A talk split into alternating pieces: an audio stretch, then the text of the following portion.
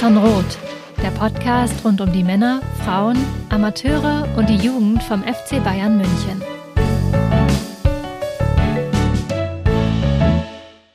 Servus und herzlich willkommen zum Mirsan Roth Podcast, Folge 307. Und ich habe es letzte Woche ja schon angekündigt. Ähm, wir haben heute einen besonderen Gast. Aber bevor ich zum besonderen Gast komme, tut mir leid, Georg, du bist so oft da gewesen, so besonders bist du leider nicht mehr, hole ich dich direkt in die Runde. Hallo Georg, schön, dass du da bist. Ich wollte sagen, das war jetzt die uneleganteste aller Überleitungen, aber so kennen wir dich. Äh, ich freue mich trotzdem, dass ich hier sein darf. Hi, Justin. Ja, und unser besonderer Gast ist heute äh, Didi Hamann. Nein, Spaß. Äh, es ist natürlich nicht Didi Hamann, es ist äh, Steffen Meyer. Viele von euch werden ihn noch kennen, äh, tätig, ja, jahrelang tätig für, für mirsanrot.de vorher. Äh, seinen eigenen Blog gehabt auf Twitter, unter anderem als der Bayern-Blog groß und bekannt geworden. Ähm, schön, dass du mal wieder da bist, Steffen. Schön, dass wir über all die Themen sprechen können, die, die jetzt so in den letzten Tagen rund um den FC Bayern passiert sind. Ja, danke für die Ankündigung. Ich klinge ja schon so ein bisschen ähm, so wie du mich angekündigt hast, war früher mal ein starker Blogger. Wirkt ein bisschen dann tatsächlich wie Didi Hamann, ja, die abgehalftete Version. äh, darf jetzt nochmal zu Gast sein im Mesan Rot Podcast. Nein, aber vielen Dank für die Einladung.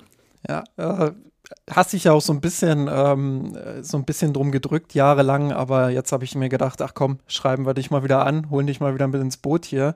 Äh, ich glaube, viele, viele, viele UserInnen ähm, haben immer wieder über die Jahre auch kundgetan, dass sie gerne mal wieder was von dir lesen oder hören würden.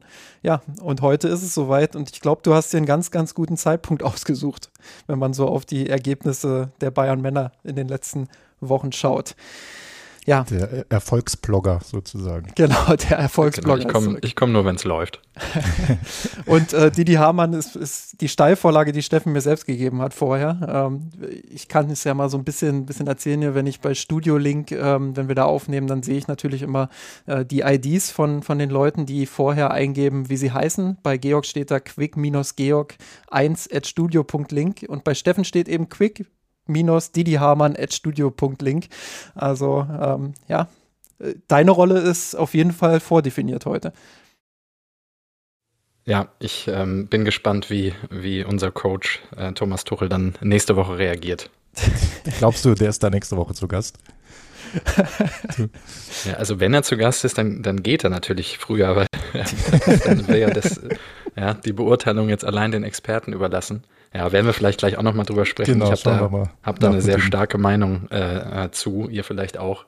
Ähm, fand das alles nicht so souverän, muss ich sagen. Ähm, ich, ich hätte ja immer, ich hätte gern einen Bayern-Trainer, dem es einfach egal ist, was Didi Hamann sagt. Da, da, da, würde ich mich drüber freuen.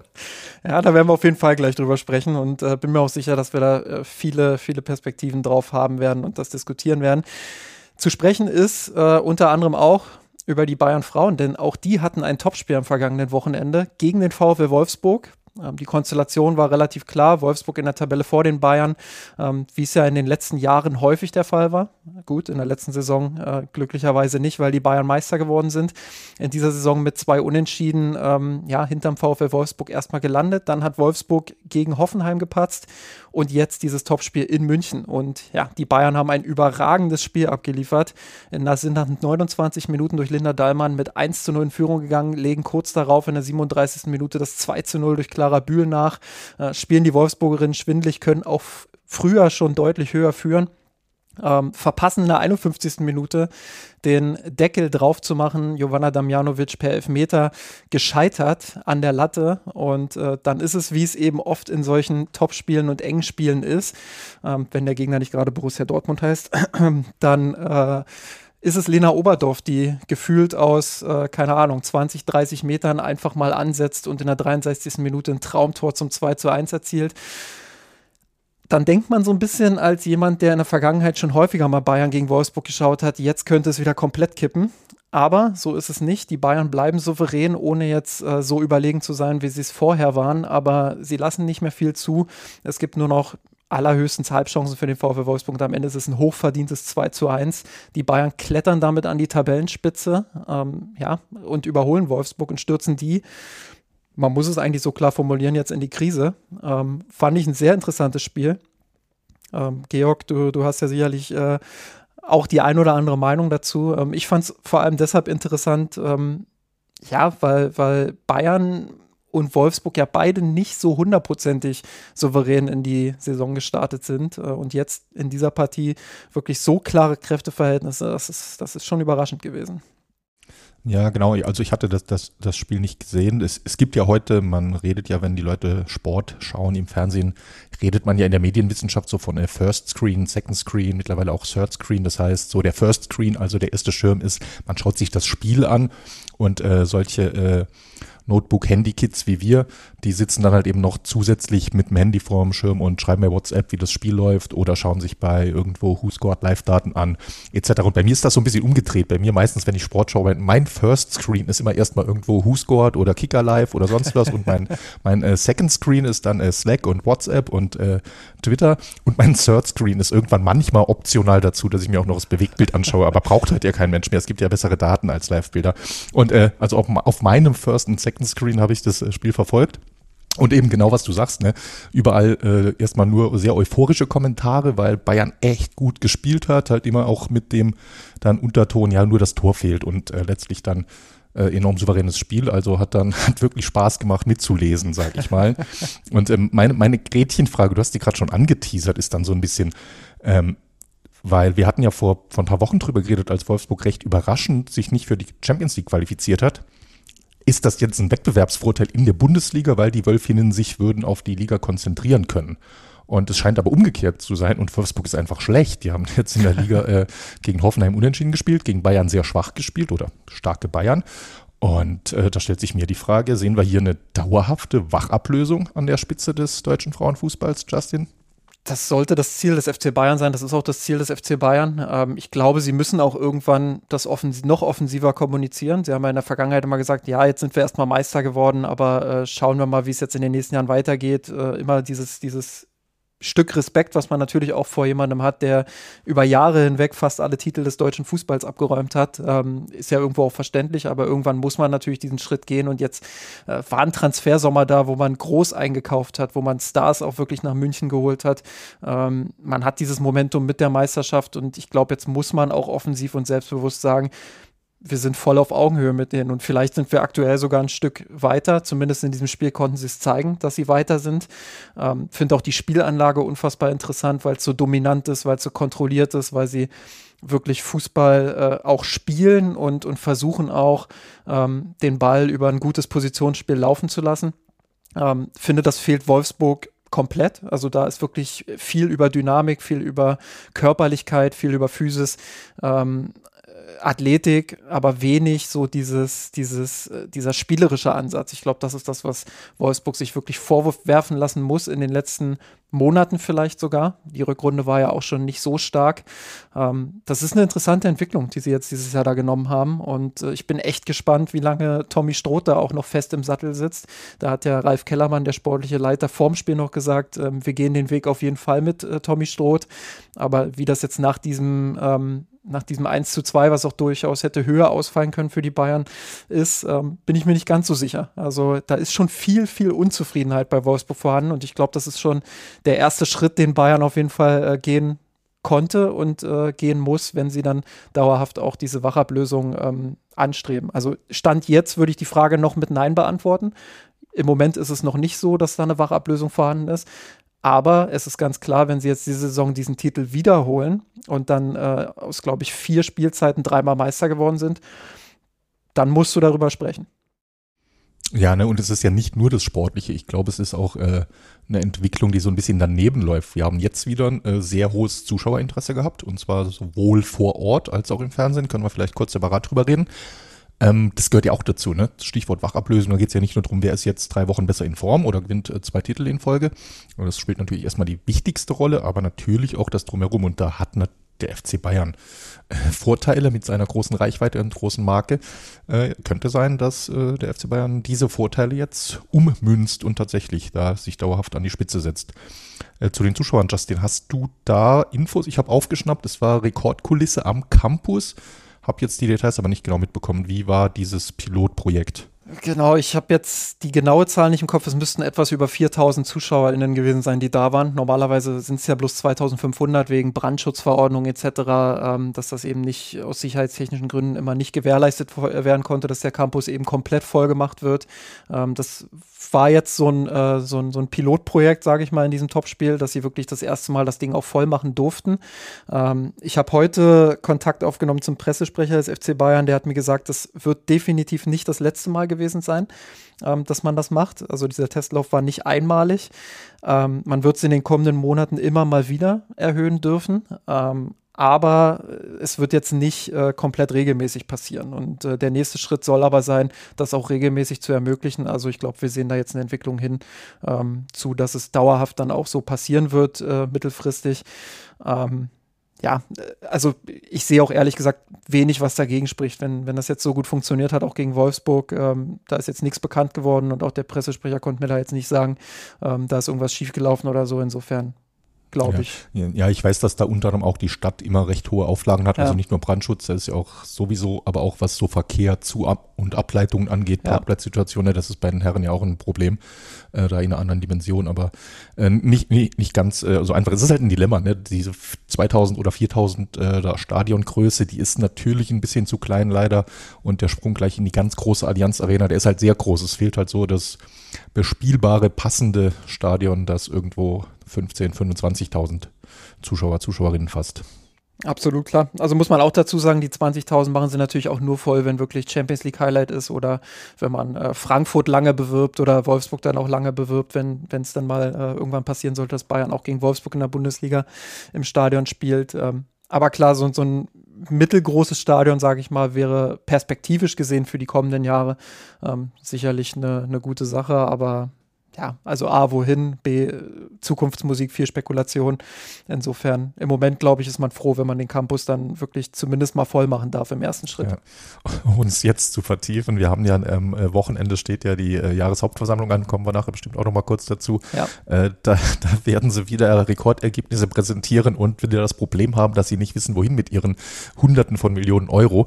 Also so gesehen ein kleines, kleines Stadion zu bauen, das, daran soll es nicht scheitern. Ja, nee, Nee, aber äh, du hast ja auch schon äh, die andere äh, Perspektive angesprochen, ähm, nämlich den, den Zuschauer in Anführungsstrichen Rekord, ähm, zumindest was den Marktanteil angeht. Ähm, Wert übertragen, ich glaube ZDF war es, nicht ARD. Ja, ZDF war es, ja. Ähm, da waren es 1,55 Millionen ZuschauerInnen, die eingeschaltet haben. Ähm, mehr als die NFL.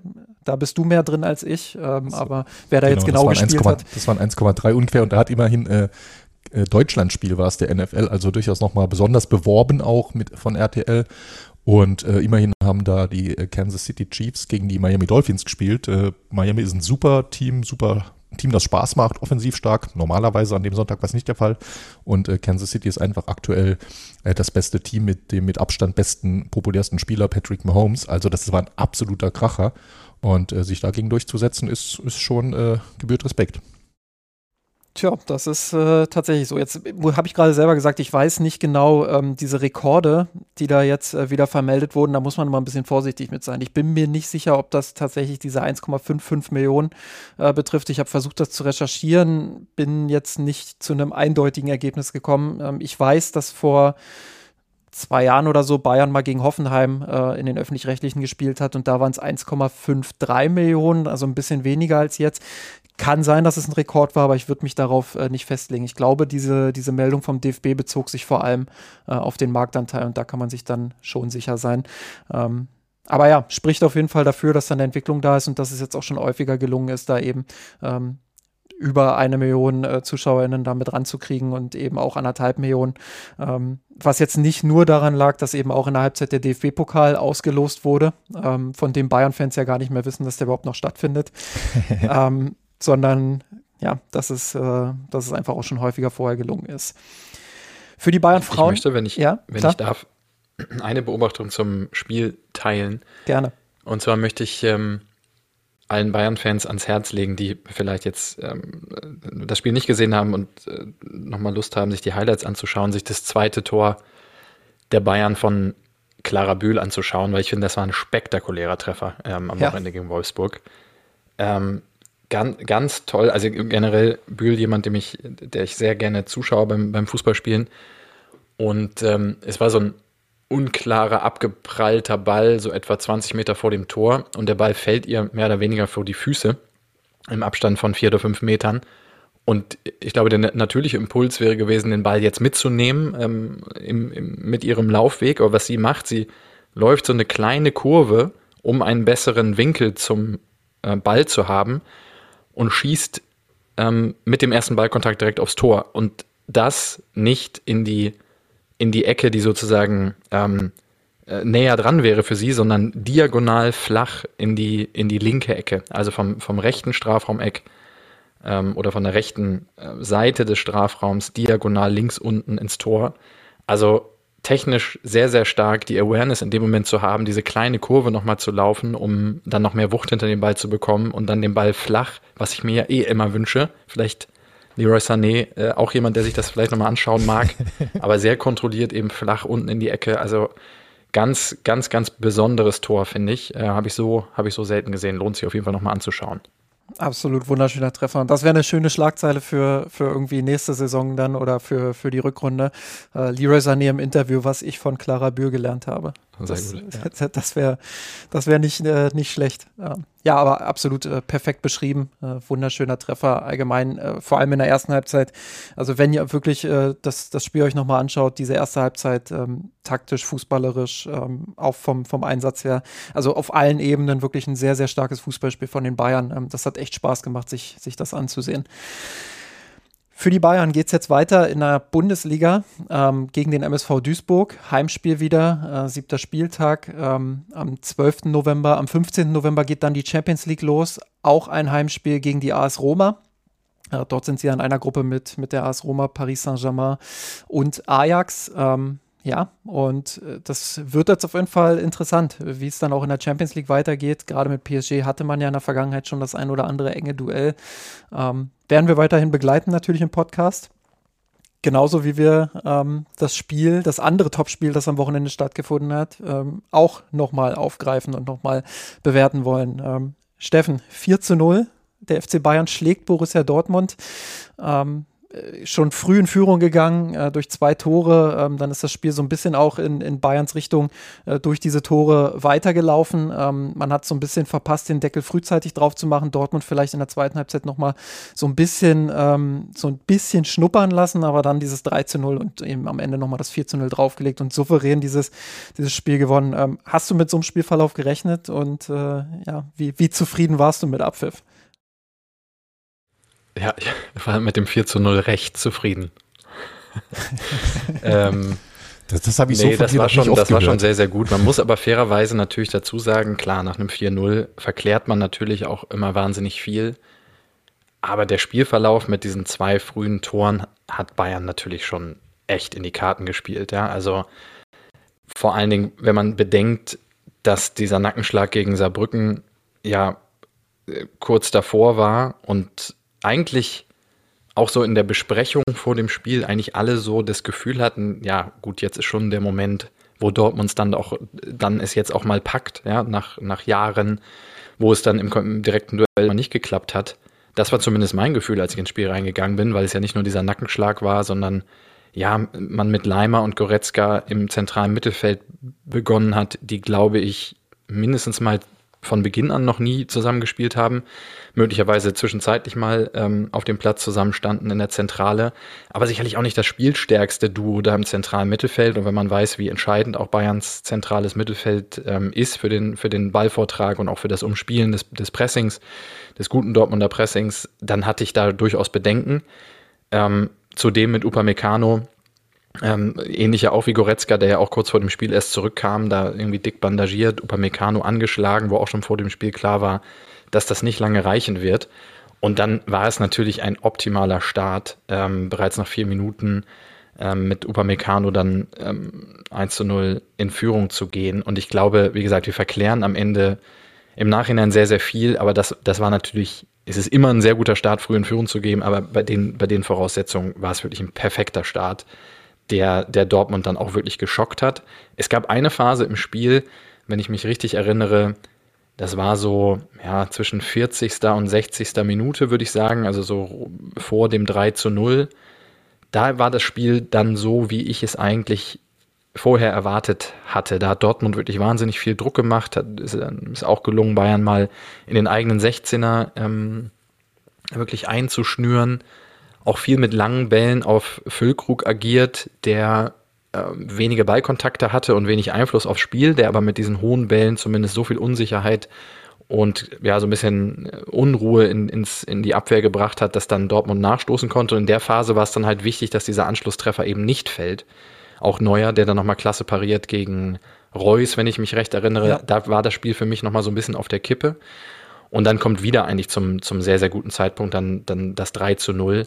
Ähm, ja, man kann wirklich sehr, sehr zufrieden sein mit dem Ergebnis, auch mit dem Spiel, weil jenseits dieser Phase, die ich gerade beschrieben ähm, habe, war Bayern aus meiner Sicht die stärkere Mannschaft, hat dann auch in der zweiten Hälfte die Räume, finde ich, sehr, sehr schön genutzt und hat vor allen Dingen, ja, auch von der, ich weiß, dass wir da nicht so gern immer drüber reden, aber auch so von der Körpersprache, von der Spannung, von der Intensität, ja, finde ich schon eine Reaktion gezeigt, auch auf Saarbrücken. Und ja, deshalb kann man insgesamt wirklich sehr, sehr zufrieden sein.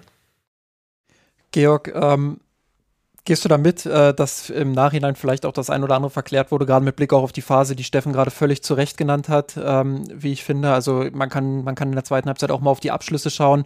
Ähm, da hat Dortmund zwischen der 50. Äh, und 57. Minute, beziehungsweise sogar 52. und 57. Minute vier Abschlüsse, unter anderem auch der von äh, Reus angesprochene Abschluss, den, den Neuer da pariert, ähm, wo sicherlich Neuer auch gut steht, klar, aber Reus eben auch re relativ unplatziert schießt, weil er eben auch wegrutscht mit dem Standbein. Ähm, also da gab es schon so einzelne Momente, ähm, wo der Anschlusstreffer hätte fallen können. Glaubst du, dass die Bayern äh, dann auch gefallen wären? Äh, nee, glaube ich nicht. Also beim Stichwort verklären, das ist tatsächlich wichtig. Ne? Ich meine, das machen wir alle, davon kann man sich auch, glaube ich, gar nicht ganz befreien. Äh, man erzählt Fußballgeschichte in der Berichterstattung meistens aus dem Rückblick und äh, man bastelt sich die Geschehnisse immer so, dass sie irgendwo in die Story, ins Narrativ reinpassen. Und da müssen wir jetzt aufpassen, dass wir nicht umgekehrt verklären und sagen, in den äh, uns irgendwie 30 gute Dortmunder Minuten rausgreifen, wo die hätten mit äh, dreimal Konjunktiv einen Anschluss schaffen können. Ich meine, Steffen hat es gerade gesagt, Bayern ging ein Stück weit personell auch auf dem Zahnfleisch gerade mit äh, Goretzka und äh, Upamecano, äh, dass die nicht Dortmund in Dortmund mit deren Serie und die sind ja durchaus auch ein, äh, ein Team, das Terzic mindestens mal heiß machen kann dann in der Halbzeit, dass Bayern die nicht 90 Minuten äh, komplett ausschalten kann. Das ist ja völlig normal. Aber ich hatte hier jetzt nicht irgendwie den Eindruck, dass das wirklich an irgendeiner Stelle ernsthaft gewackelt hätte das hat mich auch ein Stück weit überrascht, muss ich sagen, dass die Bayern gegen Ende der Partie dann nochmal wirklich nochmal noch mal diese eine Schippe drauflegen konnten. Weil, also ich hatte das Gefühl, in der zweiten Halbzeit so, wo diese Phase dann kam, Dortmund drückt jetzt mehr, Bayern kommt so ein bisschen mehr in diesen Modus, wo sie so dieser wankende Boxer so ein bisschen sind, äh, wo sie versuchen, das alles zu verteidigen, was sie sich bisher aufgebaut haben. Und dann haben sie es aber wirklich clever gelöst und haben diese Konter auch sehr, sehr gut und sehr effizient ausgespielt, ähm, haben, das, haben das toll gemacht, finde ich. Und grundsätzlich auch von der, von der Spieleinstellung her, äh, vielleicht können wir da auch noch mal so ein bisschen drüber reden. Ähm, fand ich es auch interessant, wie Tuchel die, die Stärken von Leimer und Goretzka im Mittelfeld ähm, eingebunden hat. Also Steffen hat es ja schon gesagt, ähm, die Sorge war so ein bisschen, dass äh, dieses Pressing von Dortmund dann eben zu stark ist fürs, fürs Mittelfeld, dass da hin und wieder auch der Ballverlust dann kommt und Dortmund umschalten kann.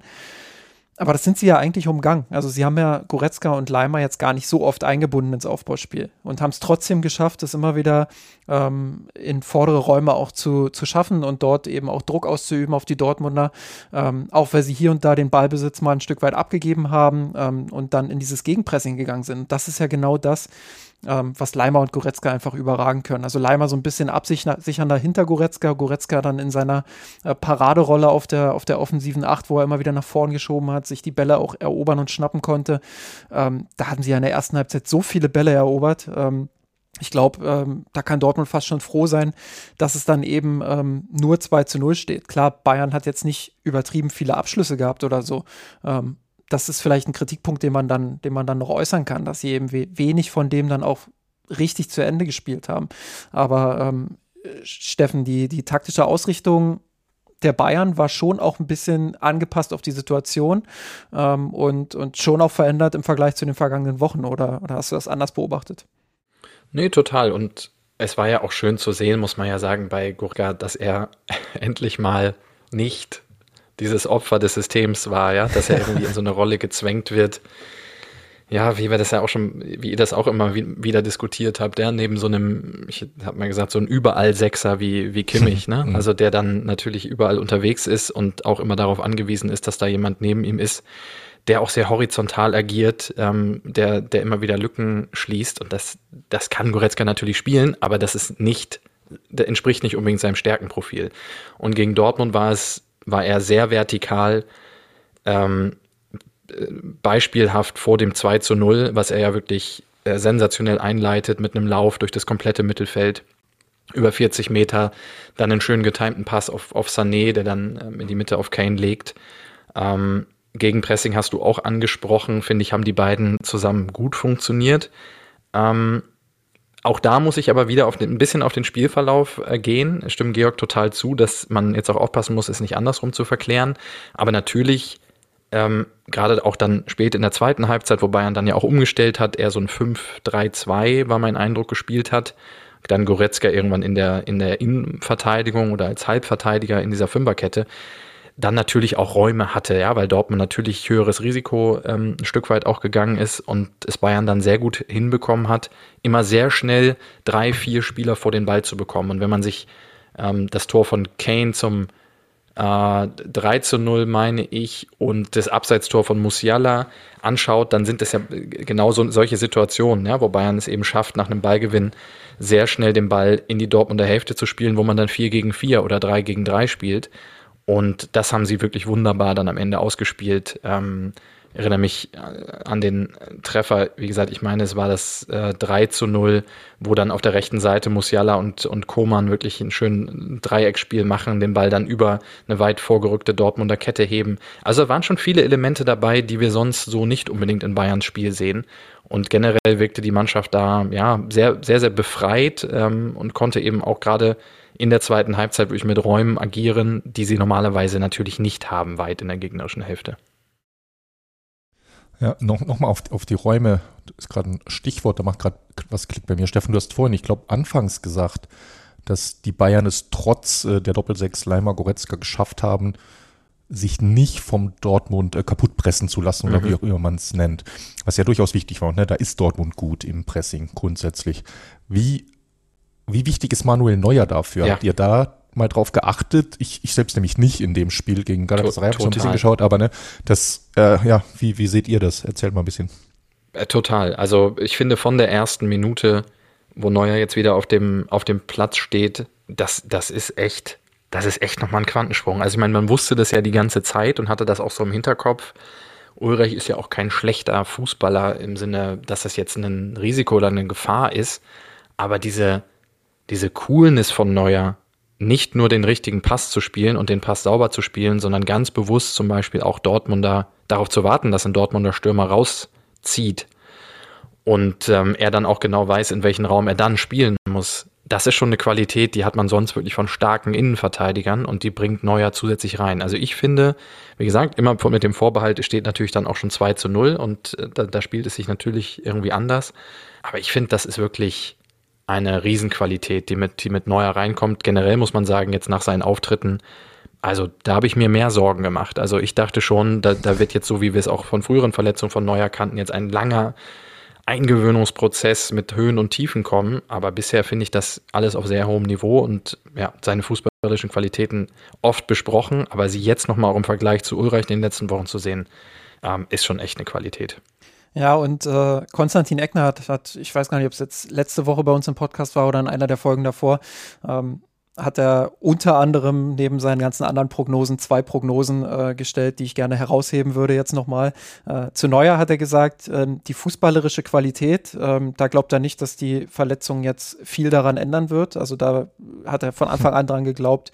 Ähm, glaube, das war vor ein paar Wochen, ähm, noch vor, vor der Rückkehr von Neuer. Ähm, und da hat, hat er halt gesagt, ja, ähm, das das wird ihn nicht beeinflussen, da wird er relativ schnell wieder auch äh, auf das Niveau kommen. Die Frage ist natürlich, ob er dann wieder so explosiv auf der Linie sein wird. Da hat man jetzt die eine oder andere Szene gesehen, wo er gut pariert hat, aber ich glaube, da war jetzt noch nicht so der ganz große Test dabei. Also so eine, so eine richtig spektakuläre Parade oder, oder äh, ähnliches haben wir jetzt von ihm noch nicht gesehen. Ich glaube, das ist beim FC Bayern auch schwierig, das jede Woche zu zeigen.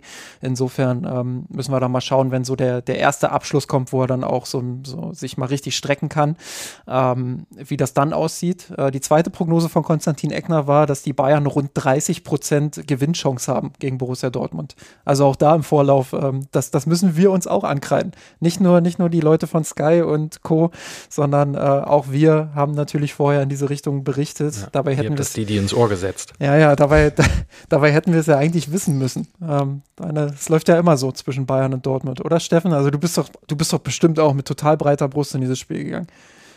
Es läuft ja immer so. Nee. Nee, also ich habe wie immer bei Bet 365 mein Geld auf Dortmund gesetzt. ähm, ja, nee, ihr wisst ja, dass ich Grundpessimist bin. Ähm, insofern hatte ich Absolut, äh, im Vorfeld ja. jetzt nicht so das starke Gefühl. Ich will nochmal auf, auf Neuer nochmal auf eine Sache eingehen, ähm, weil er ja auch, es gibt ein Muster, das mir nicht gefällt beim FC Bayern und ich möchte jetzt diese, dieses Format hier nutzen, um da einen Appell zu richten an diesen Verein, weil ich es war jetzt gegen Darmstadt war das ein Thema, gegen Saarbrücken war das Thema, gegen Dortmund und auch gegen Galatasaray, ähm, dass wir manchmal, dass Bayern manchmal so konsequent darauf setzt, den Ball kontrolliert hinten rauszuspielen, was ich total verstehe als Muster, ja, dass man auch unter hohem Druck nochmal sagt, okay, ich spiele den Ball trotzdem nochmal quer im Strafraum, weil wir wollen ne, das Pressing am Ende umspielen. Aber mir ist das Risiko momentan viel zu hoch. Wir hatten in allen Spielen Situationen, wo entweder Kimmich eine rote Karte kriegt, wie gegen Darmstadt, da war Neuer durchaus auch beteiligt, aber auch in, jetzt auch gegen Galatasaray bei dem nicht gegebenen Tor, wo noch im 16er unter total hohem Druck der Ball zurückgespielt wird auf die Grundlinie rechts neben dem Tor, damit man bloß noch eine Möglichkeit findet, da hinten rauszuspielen. Und Neuer ist für mich der Einzige, der auch mal erkennt, okay Leute, wir haben es probiert, lass uns jetzt mal bitte aufhören, dieses Risiko hier weiter zu erhöhen, sondern ich schlage den Ball jetzt einfach mal lang und dann schieben wir mal raus und dann können wir uns wieder stellen und beim nächsten Mal probieren wir es natürlich wieder. Und das sehe ich momentan bei Kim, bei Kimmich, bei ähm, auch Opa Meccano überhaupt nicht, sondern da sehe ich ganz klar diese, diesen, immer diesen Versuch, das Ding spielerisch zu lösen. Und ich, wie gesagt, ich verstehe das Prinzip dahinter, aber es führt inzwischen dazu, dass wir regelmäßig Ballverluste in zentralen Positionen, Ballverluste am eigenen, im eigenen Strafraum haben. Und äh, da möchte ich einfach diesen Appell mal richten, ja, den guten alten langen Ball äh, nicht zu vergessen, weil es gibt Situationen, wo man einfach eine Risikoabwägung machen muss und dann spiele ich die lieber den Ball klar. Gegen Dortmund war es eine Chance von Malen in der zweiten Halbzeit, die genau aus so einer Situation entstanden ist. Ähm, ich, da, da, bringen wir, da bringt Bayern sich unnötig in Gefahr. Zumal auch bei eigener Führung. Also das ist es ja. Das ist ja, wenn Bayern 1-0 führt, 2-0 führt, dann denke ich mir manchmal, warum dieses Risiko gehen? Und das betrifft einerseits die Szenen, die du gerade schon angesprochen hast, aber ich finde, das betrifft auch Spieler wie ähm, Jamal Musiala, Leroy Sané und Alfonso Davies vor allem. Ähm, gegen Galatasaray werden wir später noch über das Spiel sprechen, aber da gab es diese eine Szene, wo Davies hinten am eigenen Strafraum, glaube ich, drei Spieler von Galatasaray austanzt. Und natürlich ja. geht das komplette Stadion ab und alle stehen ja. auf und denken sich, boah, Weltklasse, geiler Typ. Zockt da hinten am eigenen Strafraum, macht drei Spieler nass. Ähm, aber oft genug passiert es eben auch, dass er sich dort festdribbelt. Und das ist einerseits natürlich eine totale Qualität von Davis, dass er sowas kann und dann eben so eine Pressing-Situation aus dem Nichts quasi auflöst, obwohl Galatasaray alles zugestellt hat. Aber auf der anderen Seite ist es natürlich auch ein enormes Risiko. Und da abzuwägen, ähm, ist in der Situation selbst natürlich viel, viel schwieriger als hier jetzt im Podcast-Sessel. Aber ähm, grundsätzlich würde ich mir da manchmal auch wünschen, zumindest mindestens mal bei Führung da äh, ein Stück weit zurückzunehmen und nicht immer ähm, dieses, dieses Dribbling zu suchen oder dann wirklich ähm, dieses komplette Risiko reinzugehen. Ähm, Georg, ich weiß, äh, dass du, ich, dass du ja, eine grundsätzlich andere Philosophie vertrittst. ich, ich balle meine Hand schon in der Faust. Nee, Quatsch. äh, ist ja eine völlig legitime Diskussion. Aber ihr habt die richtigen Stichworte ja genannt. Das ist eine Risikoabwägung. Ne? Und auch hier muss man natürlich aufpassen. Man sieht immer diese Bälle, wo es nicht gut geht. Und ihr habt völlig recht, es geht aktuell leider ein paar Mal öfter nicht gut, als man sich das wünschen würde. Äh, Davis zieht oft sehr hohes Risiko und äh, Kim spielt zu oft Bälle, die nicht sauber genug sind. Aber von der Grundidee her, das ist diese Abwägung, ich versuche das mal zu quantifizieren. Letztlich entscheidest du ja, stell dir zehn Situationen vor, wo ihr beide jetzt sagen würdet, hier kommen wie in der Kreisliga, Opa, der Libero spielt, knall die Kirsche raus. Äh, schieße ich den Ball zehnmal raus.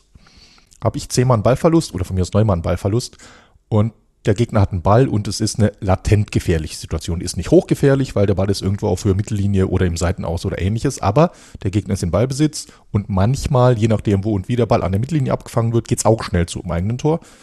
Und es sind halt neun kleine Chancen für den Gegner dribbelst du zehnmal und kommst neunmal durch, passiert neunmal nichts. Du hast vielleicht sogar zweimal eine eigene Chance, weil du den Gegner vorne ausspielst und dann Platz hast. Du hast Räume dahinter. Das heißt, du kommst vielleicht sogar zu, wie auch immer man es jetzt quantifizieren würde, zu 0,4, 0,3 Expected Goals oder ähnlichem. Und das eine Mal, wo es schief geht, ja, da tut es richtig weh, weil da zieht der Gegner dann 0,3 Expected Goals raus oder was auch immer. Aber die spannende Frage ist halt, in Summe wenn ich diese beiden Extremwelten vergleiche, wo steht's besser für dich? Und ich glaube gefühlt, das verdammt oft Dribbeln ist schon ziemlich, ziemlich, ziemlich gut. Aber messen kann ich es natürlich auch nicht. Also ich verstehe eure Punkte und ich sitze natürlich auch jedes Mal da und ah nein, wenn der Pass, der Fehlpass kommt hinten raus, aber äh, mein, mein Herz, mein Mathematikerherz sagt, ja, bitte macht weiter so, Jungs. Ich, ja, ich, ich plädiere. Eine lohnenswerte äh, Studie, glaube ich, die du da gerade skizziert hast. ich plädiere zumindest mal dafür, das habe ich ja gerade auch schon gesagt, äh, wenn du 2 zu 0 in Dortmund führst, dass du, dass du dann sowas eher mal vermeidest. Klar, ich, du musst deinem auch, Spielstil auch, auch, treu bleiben, du musst genau. versuchen, den Ball auch möglichst gut laufen zu lassen, das Pressing dann auch immer zu umspielen und dir auch weitere Chancen rauszuspielen, um dieses 3 zu 0 auch zu erzielen, weil ähm, 2 zu 0 wissen wir alle, ist, ist eines der gefährlichsten Ergebnisse überhaupt. Du denkst, du führst deutlich, dann äh, kriegst du ein Gegentor und plötzlich dreht sich diese komplette Partie gegen dich. Oft genug erlebt.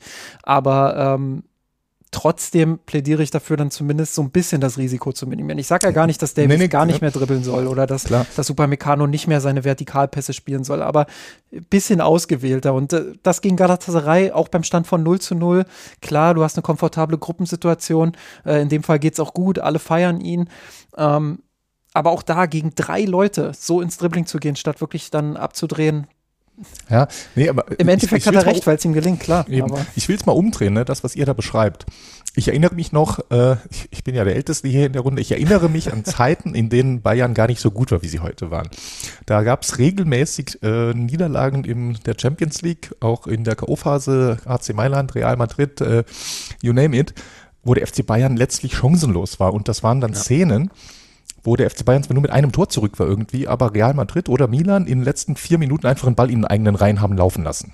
Und das fühlt sich so machtlos an als Gegner, weil du kommst nicht mehr an den Ball. Und umgekehrt, wie oft haben wir das gesehen? Irgendeine Mannschaft führt mit einem Tor, sei das irgendeine Weltmeisterschaft, Europameisterschaft, Pokalspiel.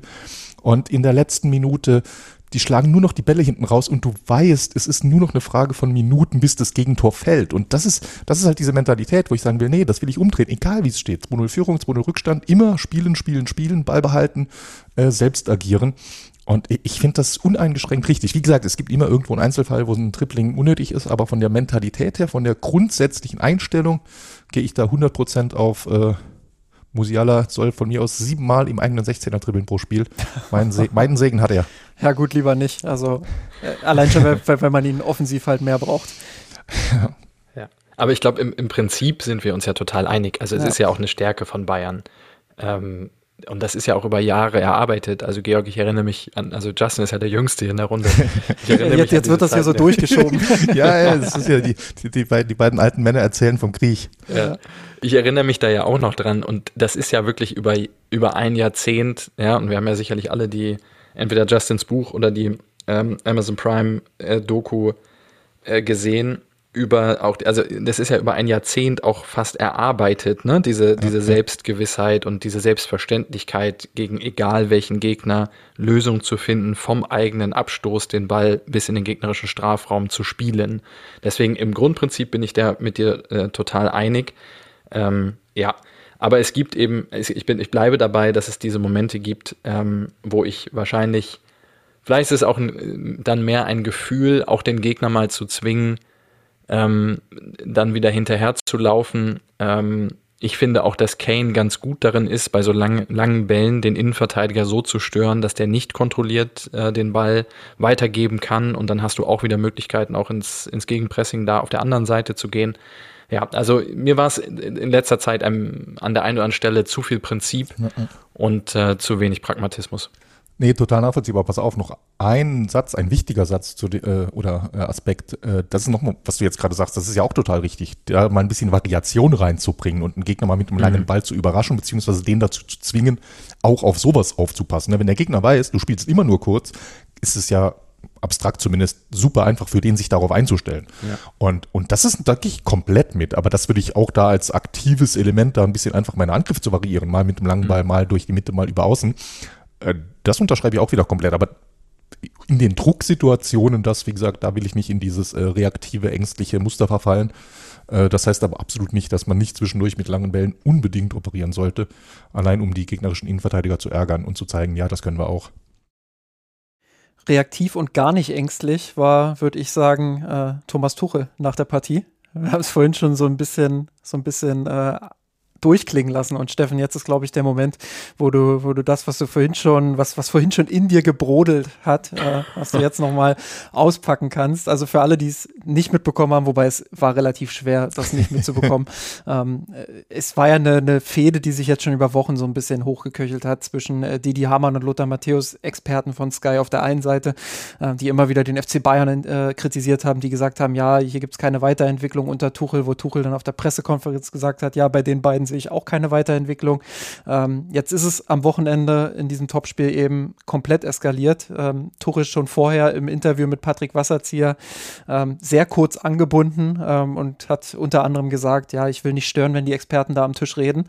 Ähm, da schon die ersten kleinen Stiche gesetzt, sage ich mal, und dann äh, nach der Partie ähm, bei Sky nochmal nachgelegt und, und wirklich sehr teilweise auch bockig reagiert ähm, auf das, was Sky ähm, ihm entgegengeworfen äh, äh, hat, sage ich mal. Ähm, auf der Pressekonferenz dann nochmal nachgelegt Richtung, Richtung Matthäus und, und Hamann. Also schon ähm, sehr, sehr interessant. Ähm, Steffen, jetzt äh, feuerfrei. Ja. Ja, es tut mir auch leid, dass wir da jetzt äh, nochmal drüber sprechen müssen, weil es ist natürlich auch nicht so wichtig.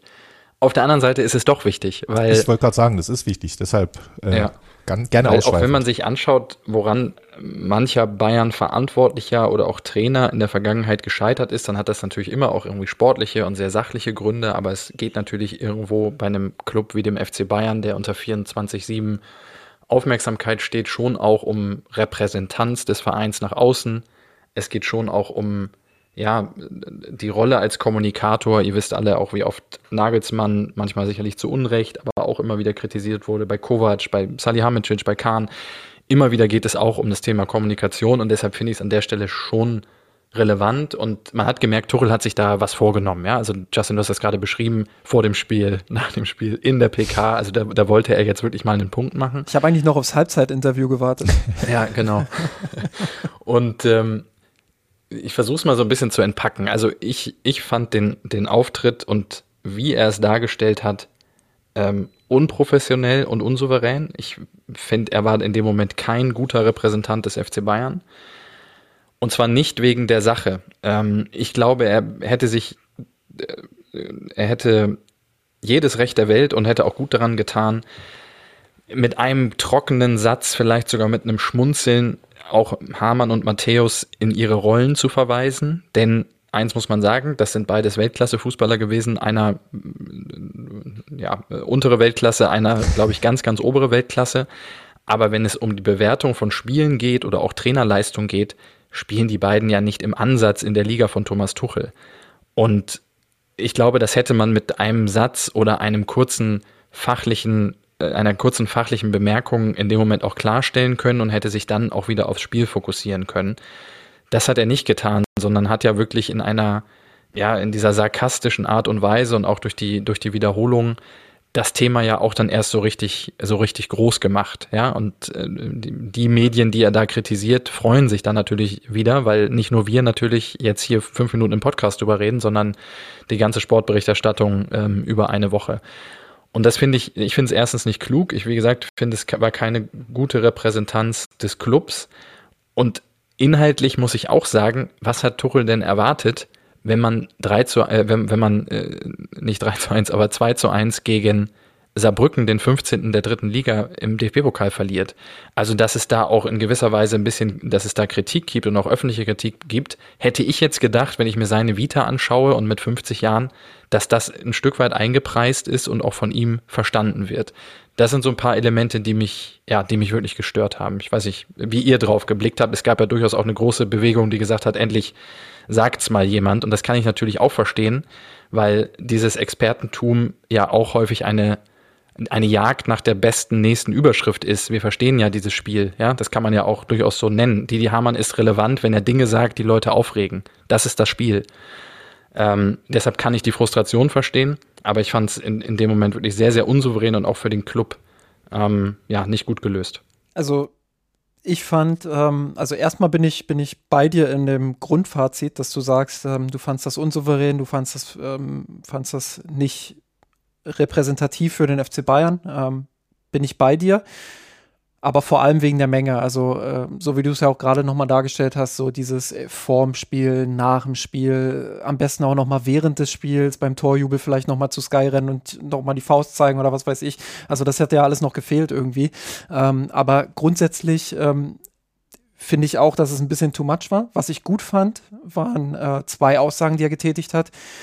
Einmal kurz bevor er das, äh, diesen Mic Drop bei Sky gemacht hat, wo er gesagt hat, äh, ihr habt einen Job, ihr dürft es benennen. Heute haben wir 4-0 gewonnen, jetzt müsst ihr eine 180-Grad-Wende machen. Viel Spaß. Mhm. Das, das fand ich gut, weil er damit zeigt, wir haben es heute auf dem Platz gezeigt, wir haben eine Antwort gegeben. Ähm, viel besser kann man es in Dortmund nicht spielen. Ähm, 4-0, jetzt müsst ihr diese, diese Wende äh, machen, macht das gern ohne mich. Viel Spaß damit, fand ich gut, die Aussage. Und das andere war, ähm, das hat er, glaube ich, ganz zum Anfang gesagt, da kriege ich den, den Wortlaut ähm, gerade gar nicht mehr, gar nicht mehr so genau zusammen. Ähm, aber auch da hat er dann nochmal so ein bisschen sarkastisch auch äh, in, in Richtung Hamann und, und Matthäus gesagt, ähm, ja, dafür, dass die Mannschaft in, äh, nicht intakt ist, intern, äh, war es ja doch ganz gut und kam ja alles doch recht überraschend so. Ähm, die Aussage fand ich auch passend, aber wie du schon gesagt hast, ich finde, man hätte es dann auch dabei belassen können. Man hätte dann auch sagen können, okay, jetzt habe ich hier mal äh, zweimal sarkastisch geantwortet, ähm, habe gezeigt, was ich davon halte, was ihr hier analysiert habt. Ähm, er hat es ja auch noch mal durchklingen lassen. Die Situation ist für ihn als Trainer ja jetzt nun auch keine, keine einfache mit diesem Kader, mit diesen ganzen Verletzungen, mit den Umständen. Ähm, äh, da, wo der FC Bayern auch herkommt, klar, wir, wir reden jetzt nicht über einen Abstiegskandidaten, den er irgendwie aufpäppeln muss. Ähm, das ist immer noch der FC Bayern und man erwartet natürlich gewisse Dinge von ihm. Aber es gibt eben auch äußere Faktoren und ähm, die machen Tuchel das schwer, wirklich schnell dann auch beim FC Bayern zu funktionieren. Ähm, insofern ähm, finde ich es auch berechtigt, als Trainer zu sagen, hey, guck doch einfach mal, mit was ich arbeite, beziehungsweise ähm, ja, wie es bisher lief und, und ähm, was die Umstände sind. Und ähm, bezieht das vielleicht mal so ein bisschen mit ein, bevor ihr draufhaut und sagt, ja, da ist ja gar keine Weiterentwicklung, weil die Weiterentwicklung, ich glaube, das haben wir Woche für Woche ja auch im Podcast ähm, die sieht man schon, analysiert, ja, die sieht man. Man sieht sie nicht nur an den Ergebnissen in dieser Saison, die ja schon ziemlich stabil sind. Klar, hier und da auch mal mit ein bisschen Glück. Aber äh, man sieht es eben auch am Fußball, der gespielt wird und wie er gespielt wird. Und äh, nur weil es nicht so spektakulär ist, wie es vielleicht mal vor ein, zwei Jahren war, ähm, ist trotzdem eine Weiterentwicklung zu sehen. Und ähm, da muss man die Augen dann natürlich auch so ein bisschen aufmachen für. Insofern den Frust von Tuchel. Ähm, kann ich auch absolut verstehen, weil die Berichterstattung gerade von Hamann, von, von Matthäus, alles, was da so rundherum lief, ähm, auch dieser Vorbericht bei Sky, wir haben es ja vorhin schon gesagt, irgendwie lief ja alles darauf hinaus, äh, wie hoch gewinnt Dortmund dieses Spiel. Und äh, auch bei Sky wurde ja viel hochgejubelt und bei den Bayern äh, wurden sofort die Vergleiche aufgezogen, ähm, wie schlecht ist Tuchel eigentlich, so nach dem Motto. Äh, dann wurde noch der Vergleich zu Nagelsmann gezogen, etc. Ähm, also das ist dann vielleicht auch so dieses dieses Mühe zu viel. Kritik ist natürlich wichtig und gerade im Journalismus ist es unfassbar wichtig, äh, auch kritische Fragen zu erlauben und, und auch mal Fragen zu erlauben, ähm, die den Trainer in Frage stellen. Klar, keine Frage, ähm, das, das gehört dazu, das muss sein, das ist äh, die Aufgabe eines jeden Journalisten, einer jeden Journalistin. Ähm, aber dass er frustriert war über die Art und Weise, wie er kritisiert wurde, das, das war ja teilweise schon keine Kritik mehr, ähm, kann ich absolut nachvollziehen ich finde, er hat ein bisschen zu bockig reagiert, aber ähm, die Reaktion an sich äh, kann ich schon irgendwo nachvollziehen. Lasst mich mal noch oder lasst uns mal noch die, die Flugebene wechseln. Und zwar zuerst ein bisschen äh, mehr auf die Detailebene runtergehen und danach nochmal auf die höhere und äh, über die Medien und äh, Tuchels Kommunikation allgemein. Aber jetzt erstmal Sachebene, Justin. Ich fand das nämlich gerade total witzig, als du hier diese 180-Grad-Wende, dieses Zitat rausgehoben hast. Weil ging mir ähnlich, ne? Das, das Punkt, das, diese Pointe, diesen Satz, den hat er einfach perfekt gesetzt und der kam perfekt an. Aber eigentlich hat er damit ja gar keinen Punkt, weil die Niederlage beim, Steffen hat es gesagt, beim 15. der dritten Liga und drei Tage später der souveräne Auswärtssieg beim 20 Spiele ungeschlagenen Tabellen dritten der Bundesliga, das ist sportlich eine 180-Grad-Wende und insofern wäre es überhaupt kein Problem, dann da auch als Experte in der Experten Expertenbeurteilung der Spiele, der sportlichen Leistung des FC Bayern 180-Grad-Wende zu machen, sondern das wäre einfach nur folgerichtig. Und aber äh, kam da irgendwie gar nicht so rüber. Aber in der Sache hat er natürlich, äh, wie gesagt, hat einen schönen Punkt gemacht, obwohl er eigentlich sachlich gar nicht wirklich einen Punkt gemacht hat, fand ich. Aber auch das hat er ja, hat er ja, finde ich, sehr gut erklärt, wo er gesagt hat, ja, das war nicht unsere beste erste Halbzeit dort gegen Saarbrücken. Äh, mit der war er natürlich auch zu Recht vollkommen unzufrieden. Und man kann sicherlich auch in der zweiten Halbzeit äh, Kritikpunkte festmachen. Aber normalerweise gewinnt ja Bayern aus 100 Spielen, so wie dieses Spiel läuft, 99 Mal. Und das war eben dieses eine Mal, ähm, wo es nicht gewonnen wird. Und klar, man kann, man kann das zu Recht kritisieren. Man kann, man kann gerade mit dem Anspruch des FC Bayern und mit der Historie jetzt im Pokal mit der Jüngeren äh, viel kritisieren. Ähm, aber grundsätzlich war das auch ein Spiel, was der FC Bayern normalerweise gewinnt und dass vorne diese Tore eben nicht gemacht werden. Gut, kann man Tuchel ankreiden, muss man aber nicht. Ja, nee, nee, fiel mir noch gerade auf, aber dann lass uns jetzt mal noch auf eine, auf eine Ebene höher gehen. Bei euch ist auch schon so ein, so ein bisschen angeklungen, nämlich, äh, dass Medien da schon eine Aufgabe haben. Ne? Das ist ein Punkt, den, der mir nochmal wichtig ist zu machen. Ich will hier gar nicht jetzt, äh, oder wir insgesamt, glaube ich, wollen gar nicht zu äh, kritisch gegenüber Tuchel rüberkommen. Äh, ist alles nachvollziehbar und emotional verständlich, habt ihr ja gesagt. Aber jetzt war es zufällig so. Ich glaube, zwei, drei Tage vorher gab es nämlich bei Union Berlin gab es noch ein Plakat, äh, da ging es um, äh, da ist ja auch, ne, die haben ja auch eine historische Niederlagenserie und äh, ich glaube, intern steht Urs Fischer, der Trainer, nicht wirklich in der Kritik, zumindest ist das die offizielle Kommunikation. In Medien liest man jetzt auch nicht wirklich viel Kritisches. Ab und zu gibt es die nachvollziehbare Frage, ob er noch fest im Sattel steckt und ähnliches. Und dann gab es da, ich habe jetzt nicht äh, nicht mehr genau den Wortlaut im Kopf, aber da stand halt irgendwas von scheiß Lügenpresse oder sowas oder vielleicht auch nicht Lügenpresse, es hat ja so Presseschweine war es, glaube ich, Presse Fans, ne? Ne? Ja, genau, gerne. So, und da, das lese ich dort und zwei Tage später steht Thomas Tuchel, der 50-jährige äh, Akademiker, oder zumindest ich weiß gar nicht, ob er studiert ist, aber wirkt wie ein Akademiker, äh, Repräsentant des FC Bayern München mit seinen äh, 10 Millionen Fans in Deutschland steht da und sagt halt auch, boah, diese Journalisten alle interessieren mich alle nicht, taugen nichts und äh, Berichterstattung und äh, wir wünschen uns am liebsten alle eh nur Hofberichterstattung. Und das ist, wie gesagt, das ist jetzt nicht beide das Gleiche und ich will jetzt auch im Fußball da nicht überhöhen, aber ich habe da schon so gesamtgesellschaftlich immer so ein paar Bauchschmerzen, wenn da die Presse zu sehr angegangen wird. Und ihr habt es auch an der anderen Stelle gesagt, der Fußball-Business-Sport funktioniert so, die Leute wollen die Mehrzahl der Leute will nicht so drei Nerds wie uns reden hören, die irgendwie über eine äh, über Neujahrspressing äh, ausspielen reden will, sondern die wollen halt eine pointierte Aussage von Dietmar Hammann hören. Und das gehört dazu und eben auch die Kritik. Und da bin ich halt immer ein bisschen, da, ja, wie soll ich sagen, da, da reagiere ich ein bisschen äh, allergisch, wenn ich da immer diese, diese zu generelle Kritik an der Presse höre. Ja, man muss ja einerseits vollkommen richtig, äh, diese, diese Rolle der Presse oder des, des Journalismus auch ähm, natürlich hervorheben und muss auch sagen, ähm, dass gerade im Fußball sehr, sehr viele Verantwortliche auch sehr dünnhäutig sind und, mhm. und äh, dass da viel getan wird, um eben genau diese, diese kritischen Nachfragen auch zu verhindern und ähm, das auf allen Ebenen so und, und das erleben JournalistInnen ja auch Tag für Tag. Ähm, das ist natürlich die eine Seite, vollkommen richtiger Punkt. Auf der anderen Seite muss man hier natürlich auch differenzieren, was Hamann und Matthäus jetzt in den letzten Wochen, vor allem Hamann will ich sagen, Matthäus hier und da vielleicht auch, aber Matthäus war immer noch ein bisschen mehr, äh, ein bisschen abwägender, sage ich mal, als Hamann. Hamann war ja wirklich hau drauf. Ähm, und, und was der dann wirklich teilweise auch geschrieben und erzählt hat, ja, das, das ist dann auch wenig journalistisches Nachfragen oder, oder Nachhaken oder so, sondern das ist dann wirklich ähm, dieses, dieses, äh, ja, Steffen hat es gesagt, er, er will es ja auch. Er will dann diese Öffentlichkeit, er will pointiert ja, sein. Du, für will, den sind die Wochen ja gut gelaufen. Ne? das ist, ist so. er, er will dann äh, draufhauen und aber dieses Draufhauen, das ist dann wirklich auch, da, da verstehe ich dann eben auch die andere Seite. Da verstehe ich dann auch, dass das gesagt wird, okay, das ist uns einfach zu viel. Das, äh, das ist auch nicht mehr sachlich. Da ist keine Sachebene da. Ähm, es ist ja so, dass die Argumente, die, die Hamann gebracht hat, beziehungsweise es waren ja eigentlich keine Argumente, sondern es waren Thesen.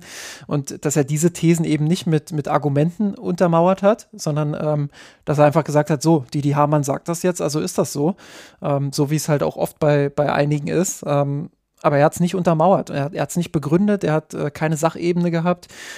Und da fällt es mir dann wirklich auch schwer, ähm, Tuchel nicht zu verstehen und, und nicht zu sagen oder, oder zu sagen, dass, dass er da ähm, nicht unzufrieden sein darf. Aber da bin ich dann wieder bei Steffen. Die Frage ist natürlich, wie reagiere ich darauf? Und ist es jetzt wirklich so wichtig, was die Didi Hamann sagt? Auch wenn es überall äh, hundertmal äh, zitiert wird und auf allen äh, Boulevardzeitungen abgedruckt wird und weiß ich wo.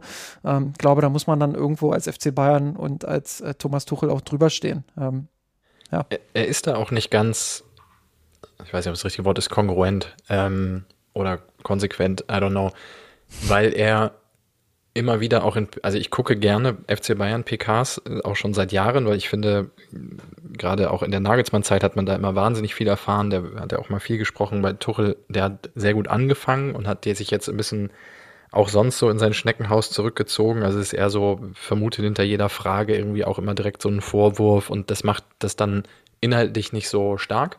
Aber er hat am Anfang, äh, wenn er damit mal konfrontiert wurde, immer gesagt, er liest das alles gar nicht, interessiert ihn alles mhm. gar nicht.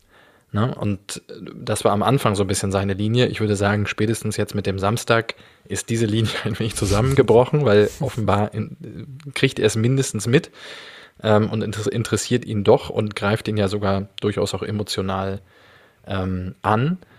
Und zweitens finde ich ihn nicht ganz konsequent, weil zur Wahrheit gehört ja auch dazu, wenn er jetzt sagt, ja, gucken Sie doch mal auf unsere Bilanz, ja, in der Champions League ungeschlagen und in der Bundesliga irgendwie nur zwei Unentschieden und so weiter, ist ja alles richtig. Aber wir erinnern uns auch noch zwei, drei Wochen zurück, wo Tuchel selbst extrem kritisch mit der Mannschaft umgegangen ist. Also das, das kam mir auch ein wenig zu kurz. Es ist ja nicht so, dass das jetzt äh, beim FC Bayern alles Friede, Freude, Eierkuchen ist und Tuchel jedes Spiel irgendwie gesagt hat, das ist genau der Plan, das ist genau der Fußball, den ich sehen will. Wir haben am Anfang der Saison eher anders drüber gesprochen, ob Tuchel der Mannschaft nicht zu viel Selbstvertrauen nimmt, wenn er sie so hart öffentlich auch kritisiert und auch anpiekst und immer wieder. Insofern auch da finde ich passt es nicht ganz zusammen, ja, weil auch er hat ja durchaus bestimmte spielerische Dinge in der Vergangenheit kritisiert. Und das macht es, das gehört für mich so in dieses Gesamtbild ein Stück weit mit rein. Ich will noch zu, zu Georg sagen, ich habe dieses Störgefühl auch. Trotzdem würde ich sagen, und das ist, glaube ich, nochmal wichtig zu betonen, das hast du nicht gemacht, aber mir ist nochmal wichtig zu betonen, dass die, ähm, das, was da bei Union Berlin auf, den, auf dem Plakat stand, mit Presseschweine und so weiter, nochmal eine ganz andere Kategorie ist, als das, was er jetzt gemacht hat. Un unbedingt, ähm, ja, ja, sehr wichtig, ja. Ganz, und, und, und ja auch explizit auf die Experten bezogen hat. Ähm, ähm, das war mir nur nochmal wichtig zu betonen. Trotzdem, das, da, dein Störgefühl teile ich da. Ähm, und ein, ein Aspekt möchte ich dann noch ergänzen, weil er natürlich auch immer, wenn Tuchel sagt, das interessiert mich äh, gar nicht und ja, ihr macht da euren Job und es ist aber eigentlich, eigentlich strahlt er ja auch ein Stück weit aus, ist eigentlich ja, völlig irrelevant und, und auch wenig wert. Am Ende muss man schon sagen, auch Sky bezahlt ja auch irgendwo einen Teil seines Gehalts mit. Also, dass der Fußball so funktioniert, wie er funktioniert, liegt ja auch an einer enormen Medienaufmerksamkeit und einem, ja, einer Situation, wo wir Woche für Woche über Dinge diskutieren können. Und auch da würde ich eigentlich erwarten, dass man zumindest, ja, trotz aller Emotionalität und auch wenn man sich ungerecht behandelt fühlt, zumindest ein Stück weit reflektiert, dass man jetzt nicht einfach von PK zu PK geschleppt wird und das irgendwie ein schlimmer Teil des Jobs ist, sondern das ist ja für einen Trainer des FC Bayern ein sehr, sehr wichtiger Job, ja, ähm, weil, weil das sozusagen in einer Arena stattfindet, die am Ende diesen Fußball und das System durchaus auch maßgeblich mitfinanziert. Schönes Schlusswort, wie ich finde, zu dem Thema. Ich wollte es gerade sagen, ich wollte noch abwarten, ob du noch was erwidern willst, aber nee, sonst hätte ich jetzt ich hatte, auch gesagt, äh, ja, schönes nee, Schlusswort. Ja, äh, ein schönes Schlusswort hat der FC Bayern auch in der Champions League gesetzt, ähm, nämlich Schlusswort dahingehend, dass sie dass sie es geschafft haben, sich für die, äh, fürs Achtelfinale zu qualifizieren und das sogar schon als Gruppensieger nach vier Spieltagen, weil Manchester United äh, in Kopenhagen mit, mit 3 zu 4 verloren hat in einem sehr spektakulären Spiel. Ähm, aber wir wollen natürlich über das andere Spiel sprechen. Ähm, die Bayern gewinnen gegen Galatasaray mit 2 zu 0, äh, machen die Tore relativ spät. Jetzt haben wir, glaube ich, mit keinem Wort erwähnt, dass Harry Kane drei Tore gegen Borussia Dortmund gemacht hat. ähm, Hattrick gegen Borussia Dortmund, jetzt äh, wieder zwei Tore gegen Galatasaray in der 80. und 86. Minute. Galatasaray kommt in der 90. plus 3 dann noch zum Anschlusstreffer. Expected Goals sehen relativ klar aus, 2,8 zu 0,6 ähm, für die Bayern. Ähm, ich finde auch, dass die erste Halbzeit sehr, sehr klar aussah pro Bayern. In der zweiten Halbzeit können wir dann vielleicht wieder so ein bisschen übers Verklären sprechen. Äh, das, das Wort nehme ich gerne auch mit äh, hier mit rein. Aber ähm, Georg, wie bewertest du grundsätzlich erstmal die, die Leistung der Bayern gegen Galatasaray? Ähm, war es ein sehr dominanter und souveräner Auftritt oder äh, bist du am Ende eher unzufrieden? Also ich bin sehr zufrieden, aber zunächst noch einen Satz zu Harry Kane, weil das ist ja wirklich auffällig. Ne? Jetzt hat er hier in fünf, äh, in fünf Tagen in zwei wirklich schon wichtigen Spielen und äh, kommen wir gleich noch dazu, Galatasaray ist wirklich keine Laufkundschaft dieser Tage. Äh, fünf enorm wichtige Tore gemacht und wir erwähnen beide nur so ganz nebenbei. Ich glaube, in meinem Spielbericht gestern ist auch äh, außer im äh, Datenteil äh, in der Statistik nicht vorgekommen. Aber ich würde mal sagen, das ist das größte Lob, äh, wenn wir das einfach als selbstverständlich hinnehmen. Und äh, was das Spiel angeht, ich glaube, das ist auch so ziemlich, wir haben reden ja öfter drüber, wir haben es jetzt vorhin gerade drüber geredet, Stichwort Weiterentwicklung unter Tuchel. Das ist ziemlich genau das Spiel, das Tuchel will. Äh, defensiv sehr wenig zugelassen, nach vorne äh, nicht Wild West, aber doch schon durch die Bank gut. In der ersten Halbzeit sehe ich es ein bisschen anders als du. In der ersten Halbzeit hat mir die letzte Präzision so ein bisschen gefehlt. Da haben sie zwar gut gespielt, sich aber nicht die ganz klaren Chancen rausgespielt. In der zweiten Halbzeit haben sie ein bisschen schlechter gespielt, aber sich dafür klarere Chancen rausgespielt. Äh, und sowas, aber in Summe war das 90 Minuten ein sehr, sehr guter Auftritt, äh, verdienter Sieg. Die Tore, hast, du hast gesagt, sind spät gefallen, aber man wusste eigentlich ab der 60. Minute, dass da gleich das Tor fällt. Und äh, selbst 0-0 wäre ja kein Drama gewesen, aber da zielstrebig weiterzuspielen, bis das Tor irgendwann fallen würde, das haben sie sehr gut gemacht. Und äh, gerade ein Satz noch, dann dürft ihr im Vergleich zu dem Hinspiel in Istanbul, wo Istanbul wirklich sehr, sehr, sehr stark gespielt hat und dem Bayern große Probleme äh, bereitet hat, vor allem in der ersten Halbzeit, war das also, ja, das ist sehr, sehr gut gelaufen. Ja, ähm, ich will auch noch einschränken, erste Halbzeit bis zur Musiala-Verletzung. Ähm, also als Musiala ausgewechselt wurde äh, mit seiner Verletzung, da hatte ich das Gefühl, dass, dass Bayern noch mal ein bisschen schwankt. Da kam dann auch Galatasaray kurz vor Pausenpfiff noch mal zu zwei, drei echt guten Gelegenheiten. Also das, das will ich äh, da noch mal ausklammern. Aber bis dahin fand ich es persönlich einen sehr, sehr kontrollierten Auftritt, aber auch einen sehr druckvollen Auftritt. Also nicht nur Ballgeschiebe, sondern auch immer wieder äh, Galatasaray da äh, unter Druck gesetzt. Das hohe Pressing, was Gala ja in der ersten Halbzeit auch zumindest zu Beginn gespielt hat, ähm, haben sie ganz, ganz schnell zurückgedrückt. Das war eine Souveränität, wie man es von Bayern ja jetzt schon länger nicht mehr gesehen hat, wenn sie so früh und so hoch unter Druck gesetzt wurden. Also ich hatte das Gefühl, dass Tuchel die Mannschaft da echt gut drauf vorbereitet hat, was, was da kommt. Äh, klar, die Erfahrung in Istanbul wird da auch geholfen haben, aber ähm, das haben sie echt gut gelöst und immer wieder dann auch äh, den Ballbesitz behauptet, den Ball laufen lassen. Gala so ein bisschen auch müde gelaufen. Ähm, ja, klar, ich bin bei dir. Es kann sein, oder, oder es, es wäre sicherlich gut gewesen, die ein oder andere klare Chance mehr rauszuspielen.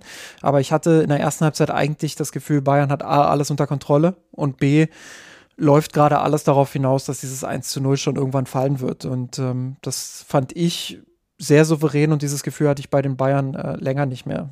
Wie siehst du es, Steffen?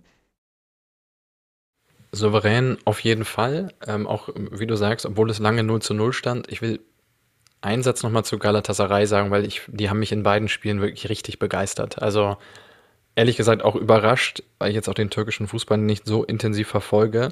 Aber diesen Mut zu haben, dieses, also dieses wahnsinnige Risiko einzugehen, was, was wir in beiden Spielen gesehen haben, dass wenn Bayern es gelungen ist, dieses Pressing bis in fast in den gegnerischen Strafraum hinein zu überspielen, dann sind da natürlich enorme, äh, enorme Lücken auf dem Feld, äh, die Bayern dann auch ausnutzen kann. Ähm, Gerade mit, mit dieser Kombination Musiala, Coman, Sané, ja, da ist ja so viel Tempo dabei. Ähm, dann geht es dann sehr, sehr schnell in die andere Richtung. Aber diesen Mut zu haben, das so konsequent zu spielen und auch zu sagen, ja, wir werden es wahrscheinlich spielerisch nicht schaffen, da mitzuhalten. Und wir könnten jetzt auch das klassische 4-5-1 spielen und irgendwie, ja, so ein Mittelfeldpressing und dann stehen wir tief und dann hoffen wir, dass irgendwie drei von sechs Kontern irgendwie gefährlich werden. Das, das hat mir schon sehr viel Respekt äh, abgenötigt, muss ich, muss ich sagen, wie die aufgetreten sind. Also wirklich ein sehr erfrischendes Element so im europäischen Fußball in einer, ähm, wie ich ansonsten finde, in der Champions League eher,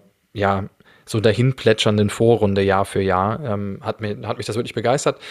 Und zu Bayern, mh, mm, ich habe auch diesen Bruch gesehen, Justin, von dem du gesprochen hast, nachdem Musiala raus war. Ich bin jetzt ganz froh, dass es anscheinend ja hieß, es ist kein richtiger Muskelfaserriss, sondern nur ein leichter oder vielleicht auch nur eine Zerrung, sodass man hoffen kann, dass jetzt nach der Länderspielpause dann die Ausfallzeit nicht allzu lang ist, weil es war dann schon ein Unterschied für Bayerns Spiel aktuell, ob da jetzt Thomas Müller spielt oder Musiala. Ähm, weil gerade auch mit diesem, ja, mit dieser Angriffsauslösung durch das Zentrum eigentlich nur Musiala in Bayerns zentralen Mittelfeldposition, also wenn wir jetzt Kimmich, Goretzka, Leimer, Müller als Potenzial sehen, eigentlich nur Musiala die Möglichkeit hat, aus diesen Vertikalpässen mit einer Drehung ähm, dann auch in zentralen Positionen was zu machen. Und das fehlte dann schon sehr stark, weil Müller kann Bälle, Bälle klatschen lassen oder auch mal den Ball dann verlagern mit dem ersten Kontakt. Aber das ist schon eine Qualität, ähm, die wird jetzt fehlen in den nächsten Wochen. Glücklicherweise jetzt nicht gegen die allerstärksten Gegner. Das hat mich auch sehr überrascht, muss ich sagen, dass äh, der Bruch so stark war. Also klar, die Qualität, die du gerade angesprochen hast von Musiala, ähm, das ist nicht zu ersetzen, da bin ich vollkommen bei dir. Ähm, und es war auch erwartbar, dass sich das Spiel der Bayern verändern wird. Aber das ist dann, also so lange auch gedauert hat, bis die Bayern wieder richtig ins Rollen kommen, zumindest für mein Gefühl.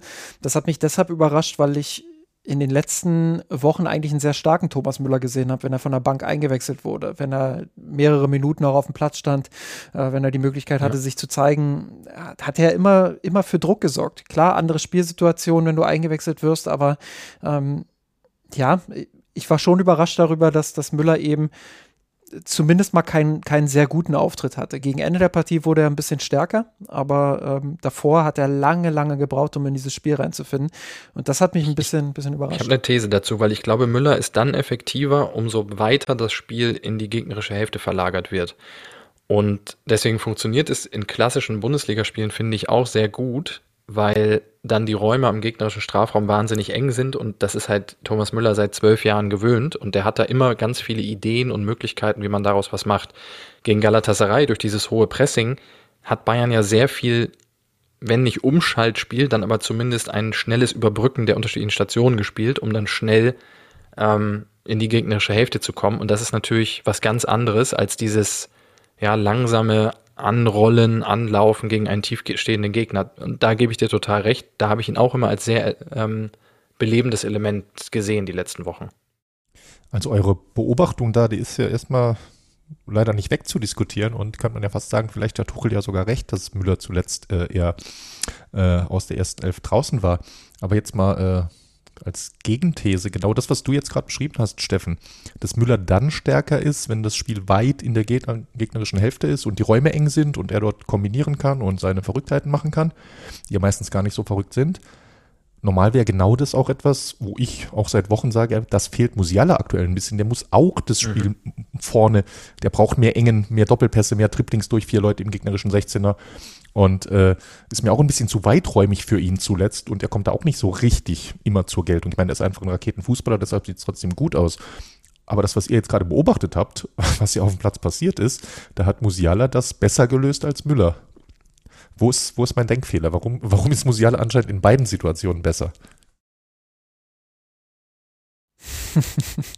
Gut, Weil ich äh, deine These jetzt so verstanden habe, dass du ihn gegen tiefstehende Gegner schwächer gesehen hast als Müller. Nee, nee, eigentlich sehe ich Musiala noch stärker gegen tiefstehende mhm. Gegner, weil ich finde, da hat sich für mich immer eingeprägt, auch wenn es kein Bayern-Spiel war, sondern dieses äh, Länderspiel gegen, äh, ich vergesse immer den Gegner, Costa Rica war es, ne, wo Musiala gefühlt ja. äh, zwölf Abschlüsse hatte und 27 ja, Dribblings im Strafraum von denen. Aber das ist für mich der beste Musiala, den es gibt. Diese Aktion hat er ja auch immer bei Bayern, wo du einfach denkst, wie geht das? Wie schafft ja. er es in so einem engen Raum Ball anzunehmen, Gegner zu verladen, noch einen auszudribbeln und einen Pass rüberzulegen. Und in diese Situation kommt er mir dieses Jahr unter Tuchel zu selten, eben weil Tuchel das Spiel insgesamt ein bisschen anders konzipiert. Und das fehlt mir ein bisschen. Deshalb sehe ich bisher Musialas Saison nicht so richtig stark. Äh, also, wie gesagt, ne, Kritik auf ganz, ganz hohem Niveau bei ihm. Ja. Und ich hätte mir deshalb erwartet, dass Müller in diesen Situationen mit ein bisschen Platz in der gegnerischen Hälfte okay, ja. Mehr draus machen kann. Dass er dann nicht mehr selbst die äh, Sprints mit Ball äh, über einen halben Platz hinlegt, ist klar, aber dass er da einen guten Pass spielt oder gute Räume aufzieht und dadurch in, äh, jemand anderes einen Steckpass durchspielen kann auf Sané, das hätte ich eigentlich gedacht, dass das bei Müller noch klappen würde, aber anscheinend hat es nicht mehr geklappt. Und da ist irgendwo hat sich was verschoben in meiner Wahrnehmung. Ja, ich, also genau, aber ich, ich glaube, das passt wunderbar zusammen, weil diese, diese öffnenden Läufe, die hat Müller ja auch gegen Galatasaray auch noch drin gehabt. Ich glaube, die Tore fallen ja auch, genau, die fallen ja auch erst, wenn er auf dem Platz steht. Und da hilft er immer noch mit, weil er, das, mhm. das kann er ja wirklich gut, ist ja auch oft besprochen worden, aber finde ich, weil er ja nicht nur, er macht ja inzwischen nicht nur den eigenen Lauf, um den Raum zu öffnen, sondern er gestikuliert während des Laufs noch andere Leute in andere Räume. Und das, also das ist ja wirklich, das ist stark. Aber die Funktion, die Musiala gegen Galatasaray hatte und auch in, in äh, Phasen gegen Dortmund, ist halt dieses Scharnier zu sein. Also aus dem hohen Pressing des Gegners kommt der Befreiungsball vertikal raus und dann hast du ganz, ganz wenig Zeit, dich den Ball anzunehmen, dich vielleicht zu drehen oder was auch immer dann die, die Notwendigkeit ist, weil natürlich der Druck auf diesen Scharnierspieler im Pressing enorm hoch ist. Es ist ja nicht so, dass der Ball aus dem Pressing rausgeht und dann hat jemand, so wie Effenberg früher, dann erstmal den Ball und legt sich erstmal das Feld zurecht, sondern meistens ist mit dem Rücken zum gegnerischen Tor. Und da sehe ich Müller eben nicht stark. Mhm. Und Musiala war immer so ein bisschen der Joker, gegen Galla, weil du konntest ihn immer anspielen, ähm, obwohl er selbst unter Druck war und hat dann die Auflösung hinbekommen. Und das hat Müller eben gar nicht hinbekommen, weil, wie gesagt, das ist auch nicht sein, das ist dann auch nicht sein Spiel. Und dann hat Bayern, glaube ich, in der Phase erstmal nach Möglichkeiten gesucht, okay, wie kommen wir denn dann hinten raus? Ja, wenn nicht mit dem langen Ball, den wir nicht spielen wollen geht es dann möglicherweise über Außen oder irgendwie das, das schnelle Suchen von Coman und das hat dann besser funktioniert. Es ging dann häufig zum Beispiel auf Coman, der den Ball klatschen ließ und dann steil gegangen ist. Dann mussten sie andere Lösungen finden. Also ich finde, es passt am Ende schon zusammen. Ich finde auch, also was Georg gerade gesagt hat mit diesem, er, er sieht Musiala nicht mehr ganz so oft in diesen Situationen vorne, wo er, wo er diese Dribblings macht, wo er in diese Engen kommt. Ähm, da kommen wir un unweigerlicher wieder auch zum Thema Mittelfeldbalance beim FC Bayern. Mhm. Also äh, Tuchel trifft diese Entscheidung, Musiala in tiefere Zonen auch zu holen. Ähm, ja, auch deshalb, weil eben nicht so viele Spieler im Kader diese Qualität haben. Und die Abhängigkeit von Musiala ähm, ist ja enorm, was, was einerseits natürlich für die Qualität von Musiala spricht, weil du so einen Spieler einfach nicht nochmal im Kader hast. Und wen willst du auch verpflichten? Da gibt es nicht viele. Also da gibt es äh, Messi, der jetzt auch langsam alt wird, aber sonst äh, gibt es ja nicht viele Spieler, die diese Qualität haben. Ich ähm, wusste gar nicht, dass wir heute noch über Florian Würz reden. Okay, ja. Ähm, der Punkt geht an dich, wobei Würz auch noch mal ein bisschen anderer Spieler ja, ist. Ist er, ist er, aber den Elfmeter muss ich machen. ein bisschen anders agiert. Ähm, aber klar, das, das ist, äh, da, da sind wir beim Thema Mittelfeldbalance und, und dass Tuchel ihn einfach auf unfassbar verschiedenen Ebenen im Mittelfeld braucht. Und ähm, da muss er sicherlich Entscheidungen treffen. Äh, da muss er auch abwägen und schauen, äh, wo ist er jetzt genau am wichtigsten und wo können wir vielleicht noch gerade so darauf verzichten. Ähm, aber das merkt man im Spiel von Musiala eben auch, dass er hier und da dann vielleicht ein bisschen, bisschen auf zu vielen Ebenen helfen will und auch muss und äh, dass das vielleicht ihm in dieser Saison, äh, Steffen hat es vorhin so schön gesagt, es gibt obere Weltklasse und untere Weltklasse und aktuell ist er vielleicht eher untere Weltklasse ähm, mit dem Potenzial eben äh, deutlich weiter nach oben aufzusteigen ähm, und ja, das, das ist, also das das, was ich beobachte bei, bei Musiala. Wobei ich vorhin Didi Hamann als untere Weltklasse bezeichnet habe. Also das, das, das kann ich so nicht stehen lassen. Hier, hier, schließt, hier schließt, sich ein sehr unangenehmer also, Kreis. Ja. er hatte schon ein paar richtig gute Jahre in Liverpool ja, gerade ja. auch, äh, der, der Didi. Das ist schon okay. ja, nee, aber schön, gefällt mir eure Erklärung. Äh, ich nehme für mich mit, Musiala ist äh, schon weiter, als ich dachte und äh, sehr geil. Ja, also das, was Musiala halt noch fehlt und das hat man, es gab in, gegen Dortmund auch eine Szene und ich glaube auch, dass es gibt ein wunderschönes YouTube-Video von der deutschen Nationalmannschaft, wo Thomas Müller und Jamal Musiala also so Fragen beantworten miteinander, wobei es eigentlich so ist, dass Musiala Dinge gefragt wird und Müller dann einfach immer für ihn antwortet. Das ist auch sehr schön. ähm, können wir vielleicht nochmal verlinken in den Show Notes. Aber ich meine, da, da geht es zum Beispiel auch um die Frage, was Musiala noch verbessern kann, wenn ich mich gerade richtig erinnere, dass es das Format war. Und da sagt Müller nämlich auch geht es ganz viel um Entscheidungsfindung rund um den Strafraum. Weil ich finde, das, was Georg beschreibt, das und wir reden gerade wirklich ja, auf allerhöchstem Niveau. Also dieser Fußballer ist einer, der mich, der begeistert mich Woche für Woche. Ja, also dass, dass so, so jemand beim FC Bayern spielt, ist einfach, ist einfach ein Geschenk. Ähm, aber was eben genau noch fehlt, ist ganz häufig dieses, spiele ich jetzt den Pass, gehe ich ins Dribbling, schließe ich ab. Und es scheint so, dass sowohl Müller als auch Musiala, äh, als auch Müller, äh, sowohl Tuchel als auch Müller ganz viel mit Musiala genau in dieser Frage arbeiten. Mhm. Ähm, und ich glaube, wenn, wenn er das noch hinbekommt, du hast das Costa Rica-Spiel damals angesprochen, wo er ja wirklich diese ganze Nationalmannschaft alleine getragen hat in diesem Spiel und am Ende aber natürlich das Ding nicht reinmacht oder mhm. manchmal auch dann falsch passt und so weiter. Wenn, wenn das noch dazu käme zu seinem Spiel, also ich traue mich das ja kaum zu sagen, aber dann, dann reden wir, ne, ich sag's nicht über welches Niveau wir dann reden, weil sonst jinx ich hier irgendwas. Aber Na, hoffentlich ja, das, das ist so, glaube ich, das, das Einzige, was, was ihm wirklich noch fehlt. Und wo er auch, glaube ich, selbst ein bisschen mit sich hadert. Das nehme ich zum, zumindest ab und zu mal wahr, so auf dem Platz.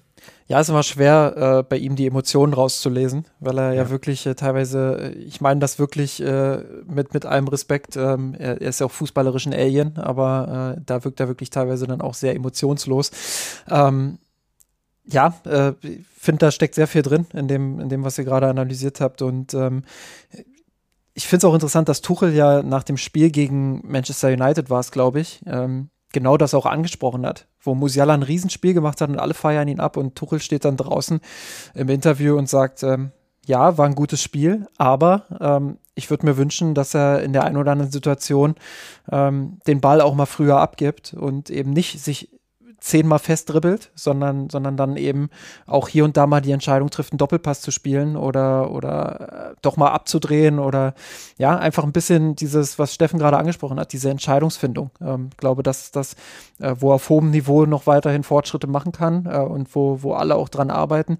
Und das zeigen auch die Aussagen ähm, von Müller, wie es Steffen gerade gesagt hat, aber eben auch von Thomas Tuchel damals gegen United, wo viele sich gefragt haben, was will der Tuchel jetzt eigentlich? Musiala ist hier äh, absolut der Spieler des Spiels irgendwie und äh, er fängt jetzt an zu labern, wo, wo Musiala noch besser werden kann. Aber äh, genau das ist es ja. Das ist ja der Punkt und ähm, glaube, da kann Musiala noch ziemlich große Schritte machen.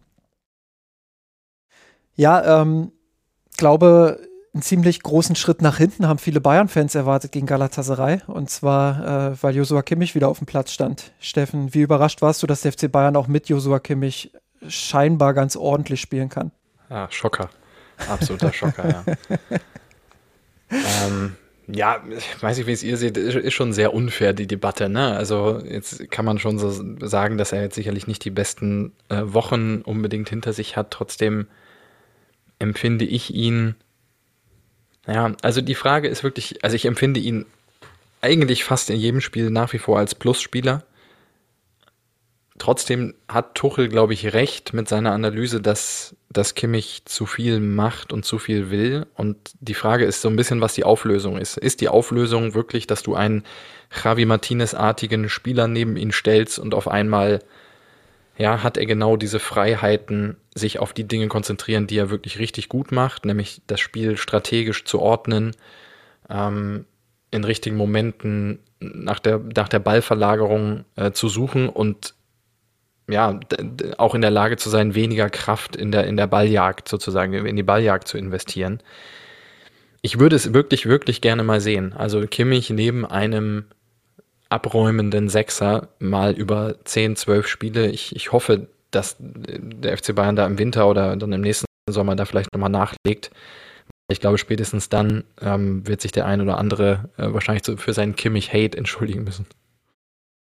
Ich frage mich ja, warum die Bayern nicht an Amrabat äh, im Sommer interessiert waren. Immer wenn ich den sehe, äh, denke ich mir, das hätte so ein Spieler sein können. Das ist jetzt äh, kein überragender Stratege oder so, kann aber den einen oder anderen guten Pass spielen. Ähm, super zweikampfstark, also an dem kommt ja fast nichts vorbei. Sehr weiträumig verteidigend, ähm, ähnlich wie Javi Martinez damals. Ähm, das wäre schon interessant gewesen. Ähm, bin ich vollkommen bei dir. Ich glaube auch, dass die Debatte falsch geführt wird. Also ja, ich sehe es auch bei uns im Forum immer wieder. Ähm, ich sehe es äh, in den sozialen Netzwerken. Kimmich ist immer ähm, relativ schnell auch ähm, der, auf den sich alles fokussiert. Logischerweise auch, weil die, weil die Erwartungshaltung an ihn ziemlich groß ist. Aber ähm, ich finde auch, dass er, also Plusspieler ist wirklich ein gutes Wort. Er ist jemand, der, der das Team einfach auch besser machen kann. Ja, er hat hier und da jetzt äh, Leistungen gezeigt, die nicht auf dem gewohnten Kimmich-Level waren, aber sie waren immer noch gut genug, um zu rechtfertigen, dass er in der Startelf steht, dass er im Mittelfeld spielt. Ähm, er ist der einzige Spieler unter den Sechsern, der in der Lage ist, mit so einem, mit so einem Druck, wie ihn Galatasaray auch ausgeübt hat, auch umzugehen. Ich finde, er hat ein überragendes Spiel gegen Galatasaray gemacht, hat super viele Situationen ähm, total cool und clever aufgelöst. Ähm, war mit ein Grund dafür, dass Galatasaray eben nicht so in dieses, in dieses Pressing reinkam. Ähm, hat da eine sehr gute Antwort auf den Platz gezeigt, wie ich finde. Ähm, mir tut es ein bisschen leid um Leon Goretzka, muss ich ehrlich sagen, ähm, weil der ja jetzt auch zwei sehr, sehr starke Spiele gemacht hat, sowohl, sowohl gegen Dortmund als auch gegen Galatasaray. Für mich beides Einserleistungen. Ähm, aber der scheint halt irgendwie nicht, irgendwie dann doch nicht da so richtig reinzupassen. So, er, er harmoniert nicht perfekt mit Kimmich. Ähm, wenn Kimmich noch ein zweiter Sechser an die Seite gestellt wird, dann äh, ist Goretzka derjenige, der raus ist, weil wen willst du sonst rausnehmen? Ich sehe keine andere Formation, in der du dann sagst, okay, dann spielt Goretzka trotzdem noch irgendwo davor. Ähm, das ist alles sehr, sehr schwierig. Ähm, aber für mich muss die Debatte um Kimmich herumgeführt werden und, und nicht ausschließlich auf Kimmich fokussiert. Ja, äh, Vielleicht als also Fluss noch sein, sein wirklich wunderbarer Freistoß, ne? Vor dem, vor dem Kopfballtor von Kane zum, ja. zum 1-0. Ich glaube, besser kann man so einen Freistoß aus dem Halbfeld nicht schlagen. Und ähm, das kam für mich noch on top auf eine gute Leistung. Eine Möglichkeit für Goretzka, ich bin jetzt mal gespannt, wie auf den Musiala-Ausfall sollte es sich jetzt, also sowohl in der Nationalmannschaft bin ich gespannt, aber auch falls das jetzt noch dann in den Spielen, ich weiß gar nicht, was nach der Länderspielpause kommt, habe ich jetzt gerade nicht auf dem Zettel, ähm, Wäre aber natürlich auch mal eine Möglichkeit, ja, mal zu probieren mit äh, Leimer und Kimmich und Goretzka eher davor. Klar, das ist ein ganz anderer Spielertyp als Musiala. Ähm, trotzdem wäre es ein Versuch wert, weil ich finde, alle drei gerade in sehr hohen, auf einem sehr hohen Formniveau spielen und ähm, können zumindest in der Bundesliga durchaus, durchaus eine Möglichkeit sein. Ergänzend dazu, kannst gleich, Georg, aber weil du es gerade gesagt hast, der, der Spielplan ja, ja. danach ähm, geht jetzt, also Heidenheim ist jetzt das nächste Spiel klar und danach geht es weiter auswärts in Köln, äh, daheim gegen Kopenhagen und dann daheim gegen Union Berlin. Ja, nee, nee passt gerade perfekt, äh, weil genau, ne, wenn wir so über Goretzka reden, das wäre halt einfach seine ideale Rolle, entweder in so einem Dreier-V-Mittelfeld einer der beiden äh, Box-to-Box-Achter zu sein, wo das wirklich ja die Rolle ihm auf den Leib geschnitten wäre nämlich dass es sein Job ist, da von äh, Strafraum zu Strafraum zu laufen und vorne gefährlich sein, äh, gegen Pressen, Pressen und äh, nicht ganz so tief verteidigen zu müssen. Und äh, für Kimmich würde diese Rolle auch enorm gut passen. Äh, aber genau, genau das ist so ein bisschen das Dilemma, ob das insgesamt zu dritt harmoniert, beziehungsweise ob die Opfer nicht zu groß wären, weil dann nämlich äh, natürlich eine dieser beiden Halbpositionen für Musiala reserviert sein müsste, wenn der FC Bayern so spielen würde. Also das ist tatsächlich ein äh, gewisses Dilemma beim FC Bayern und ich bin sehr gespannt, wie sie da langfristig reagieren werden, weil ja, ich sag mal, Musiala, Kimmich, Goretzka, die drei passen einfach nicht perfekt zusammen. Das ist Punkt. Und ja. da muss man einen Ausweg finden. Ja, und die Debatte, die ja jetzt entstanden ist nach dem Dortmund-Spiel, muss man ja auch sagen, die war ja auch deshalb unfair, weil zwei komplett unterschiedliche Spiele waren. Also du hast ähm, gegen Dortmund hast du halt, wie gesagt, also vorhin ja auch analysiert, hin und wieder auch den Ball abgegeben. Ähm, hat es wirklich diese Möglichkeiten, auch in dieses Gegenpressing zu gehen, die Stärken von Leimer und Goretzka immer wieder auch auszuspielen. Du hattest einen Gegner, der zumindest teilweise mitgespielt hat, der nicht nur hinten drin stand oder der, ähm, gut, das hat Galatasaray auch gemacht, klar, aber ähm, du hast halt eine andere Anlage auch ähm, durch die frühen Führungstore und einen anderen Fokus im Spiel. Ähm, und jetzt hattest du gegen Galatasaray eben nochmal ein ganz anderes Bedürfnis im Mittelfeld. Und ich glaube nicht, dass das mit Goretzka und Leimer als Doppelsechs ähm, gut gegangen wäre gegen Galatasaray.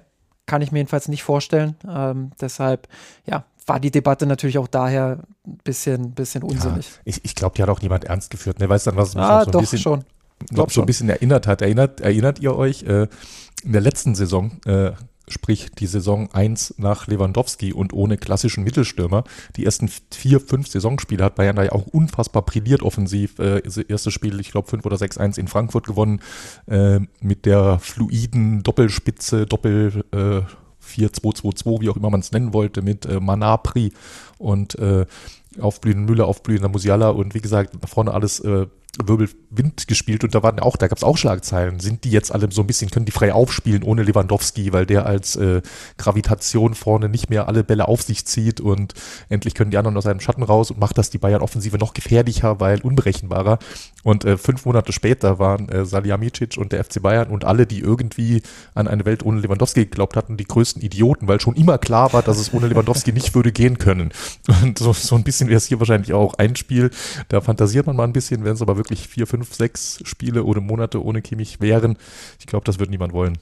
Wisst ihr noch, als Ancelotti die Fesseln von Guardiola endlich ja, losgelöst hat? Das ist immer gefährlich, wenn jemand Fesseln löst. Vorsicht. ja, sehr gut. Gut, äh, Ergänzungen, wie man immer so schön sagt, zum Spiel gegen Galatasaray. Dann gerne jetzt. Ja, nee, also ich keine, wir, wir haben in der. Ah, sorry, Georg. Ich wollte nur sagen, eigentlich hatte ich hier geparkt, äh, um Manuel Neuer zu erwähnen, aber du hattest es vorhin schon äh, einfach thematisch platziert, Steffen. Deshalb habe ich es vorhin äh, vorgezogen. Aber ich wollte sagen, mir ist das hier in dem Spiel gut aufgefallen, wie wichtig, ne, wir hatten es vorhin ausführlich analysiert, wie wichtig, äh, wie gut Manuel Neuer dem Spielaufbau des FC Bayern tut. Das ist schon, äh, und ich, ich wollte eigentlich feiern, ich habe es aus meinem Spielbericht äh, in der letzten Minute rausstreichen müssen, weil er ärgerlicherweise ein Tor kassiert hat. Ich wollte sagen, Manuel Neuer hat 2023 außerhalb des Saarlands noch kein Tor kassiert. muss ich dann jetzt aber hier mit einem äh, Fast äh, einbringen. Das war meine einzige Ergänzung. Sorry, du jetzt du, Steffen. Ja. Ähm, zwei kurze Ergänzungen. Also äh, einer von euch hat gerade schon gesagt, es ist ein bisschen peinlich, dass wir über Harry Kane einfach gar nicht sprechen, sondern es einfach so abhaken. ja. Also die, Masch die, Maschine, die schnurrt einfach. Ähm, was ich aber schon, und das äh, trifft fürs Gala-Spiel zu, aber finde ich noch stärker für das Dortmund-Spiel, wenn man sich da nochmal das Tor zum ähm, 3 zu 0 anschaut, wie, wie der das einfach schafft, ganz anders als Musiala, immer die richtige Entscheidung zu treffen. Also immer, und auch da, wenn man sich nochmal anschaut, ich glaube, viele hätten aus dem Kader irgendwie versucht, den Ball direkt zu schießen oder nochmal hochgeschaut und zu gucken. Und er nimmt den Ball ganz ruhig an, legt sich den Ball nochmal ganz leicht vor und schiebt den Ball schön in die Ecke. Das ist einfach das ist echt eine Qualität, die natürlich auch durch Repetition ähm, entstanden ist, weil der macht das einfach jetzt seit zehn Jahren und ist schon hunderttausend Mal in solchen Situationen gewesen und deshalb einfach sehr, sehr, sehr sicher. Aber das ist wirklich in der Phase. Ich bin, bin mal gespannt, ob er auch mal so, so eine Durchhängerphase eigentlich haben wird, wie, glaube ich, alle große Bayern-Stürmer sie mal hatten. Ähm, und wie er dann vielleicht auch mal sich aus sowas rausarbeiten muss. Aber momentan sitzt jede Entscheidung. Zweiter Punkt, den lass ich mich, erwähnen Lass mich wollte. kurz bei Ken nochmal reingrätschen, ja, weil äh, bei uns im, im, Slack, ich glaube, Daniel war es, der das geschrieben hat. Georg, korrigier mich gern, aber ähm, falls du es gelesen hast, ähm, der hat die These aufgestellt, dass Kane irgendwie alle Top-Stürmer des FC Bayern in den letzten 10, 15 Jahren in sich ein Stück weit vereint. Also dieses, dieses Rustikale von Mandzukic beispielsweise, dieses äh, aus gefühlt anderthalb Schüssen drei Tore zu machen von Mario Gomez, dann diese spielerische Qualität von Robert Lewandowski, wo ich, wo ich sagen muss, ähm, klar, wer sich mit Kane beschäftigt hat, der wusste, dass das auch ein guter Spielmacher ist, aber wie gut er das dann tatsächlich jetzt auch beim FC Bayern zeigt, das hat mich dann trotz dieses Bewusstseins noch mal ein Stück überrascht, weil das ist ja wirklich, also der könnte ja auch auf der 10 auflaufen, was der für Pässe teilweise spielt. Ähm, wie auch immer das Auge fürs Mitspiel, äh, für einen Mitspieler hat, das Abseitstor von Musiala perfekt. Also er, er sieht zwar, dass er selbst abschließen kann, ähm, spielt aber diesen, diesen Querpass auf Musiala, weil er weiß, das ist ein hundertprozentiges Tor. Macht auch, auch, wieder genau richtig, ne? Also ja, macht, macht auch nicht jeder Stürmer. Ähm, also das fand ich eine interessante These, da einfach äh, zu sagen, irgendwie, ver, irgendwie verbindet der äh, viele Top-Stürmer der letzten ja, ja. 10, 15 Jahre. Ich habe es gerade nachgeschaut und der hatte noch, äh, ich glaube, das hattest du jetzt noch nicht, er hatte noch, äh, dass er auch regelmäßig wie Gomez aus 20 Ballkontakten zwei Tore macht. Ja, ich, ich habe ich hab gesagt aus anderthalb Schüssen. Zwei Ach, sorry, Tore, aber, ich, aber ja. hatte ich gerade diesen Satz verpasst, während ja, ich am Suchen war. Sorry. Ja. ja, ja. Aber es genau. äh, ist schon sehr wichtig, auch über Kane zu sprechen, weil er natürlich dieses zentrale Event ist und ähm, ja, weil er diese Engspieler einfach auch jetzt entscheidet. Das ist ja das, was Nagelsmann oft gefehlt hat. Also so diese, dieser eine Spieler, der mit dieser Entscheidungsfindung, die er eben hat, ähm, diese Spiele dann entscheidet, äh, die, die bis zum Schluss eng sind, wie jetzt gegen Galatasaray. Ich ähm, glaube, unter Nagelsmann wäre das entweder noch 0-1 verloren gegangen, ähm, was gar keine Kritik an, an Nagelsmann ist, sondern eher am Kader damals, ähm, als, als dass Bayern das gewonnen hätte. Also fand ich, fand ich Ein schon. Champions League Vorrundenspiel, Justin. Ja, okay. Äh, Aber ich weiß, was du meinst. Das ist, ja. Sa sa sagen oder tun wir so, als wäre es ein K.O.-Spiel gewesen. Dann hätten sie es und, auf jeden und tun Fall wir so, als ja. wäre Galatasaray wieder real. so, jetzt aber der, der zweite Punkt, Steffen. Ja, nur eigentlich nur ein Detail. Ähm, finde, dass Tell, nachdem wir, glaube ich, alle ihn zum Beginn der Saison sehr stark gelobt haben, jetzt so ein bisschen so eine Schwächephase, ja, Schwächephase vielleicht übertrieben hat, auch wenig Spielzeit bekommen, aber er ist, ist fiel jetzt zuletzt stärker wieder auf, ähm, auch gegen Saarbrücken, dass er schon ja, so ein paar Umständlichkeiten in seinem Spiel hat, die ihm, die ihm nicht wirklich gut tun, was auch, glaube ich, völlig normal ist in seinem Alter. Aber deshalb ein Hoffnungsschimmer oder ein wirklich positiver Moment seine Vorbereitung zum 2 zu 0 gegen Galatasaray, wo ich finde, dass er endlich mal wirklich extrem geradlinig gespielt hat. Ähm, Kane äh, hat Müller da in zentraler Position gefunden. Müller gibt auf links raus und, und Tell spielt mit dem ersten Ballkontakt den Ball in den Strafraum und in den Fuß von, von Kane. Also wenn das so der neue Maßstab und für, für Geradlinigkeit und und äh, ja auch, auch Effektivität ist, dann, dann ist das, glaube ich, ein, wäre das ein guter nächster Schritt für ihn. Hat mich, hat mich sehr gefreut, das, das zu sehen da gegen Galatasaray. Ja, stimmt, gute Aktion, auf jeden Fall.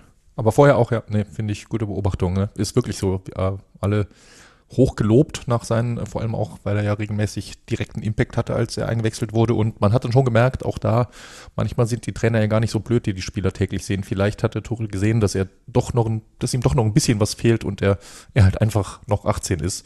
Und äh, ich glaube, an seinem grundsätzlichen Talent gibt es da weiterhin nichts zu zweifeln. Also schön, dass da vielleicht, äh, das ist ja oft so, ne, dass du in so einem Veränderungswachstumsprozess, dass du da mal durch so eine kurze kleines Tal, das ist ja wirklich nur ein klitzekleines gehst und dann irgendein äh, Thema, an dem sie vielleicht im Training gearbeitet haben, genau an dieser Gradlinigkeit dann langsam greift. Insofern schauen wir mal, was da noch kommt.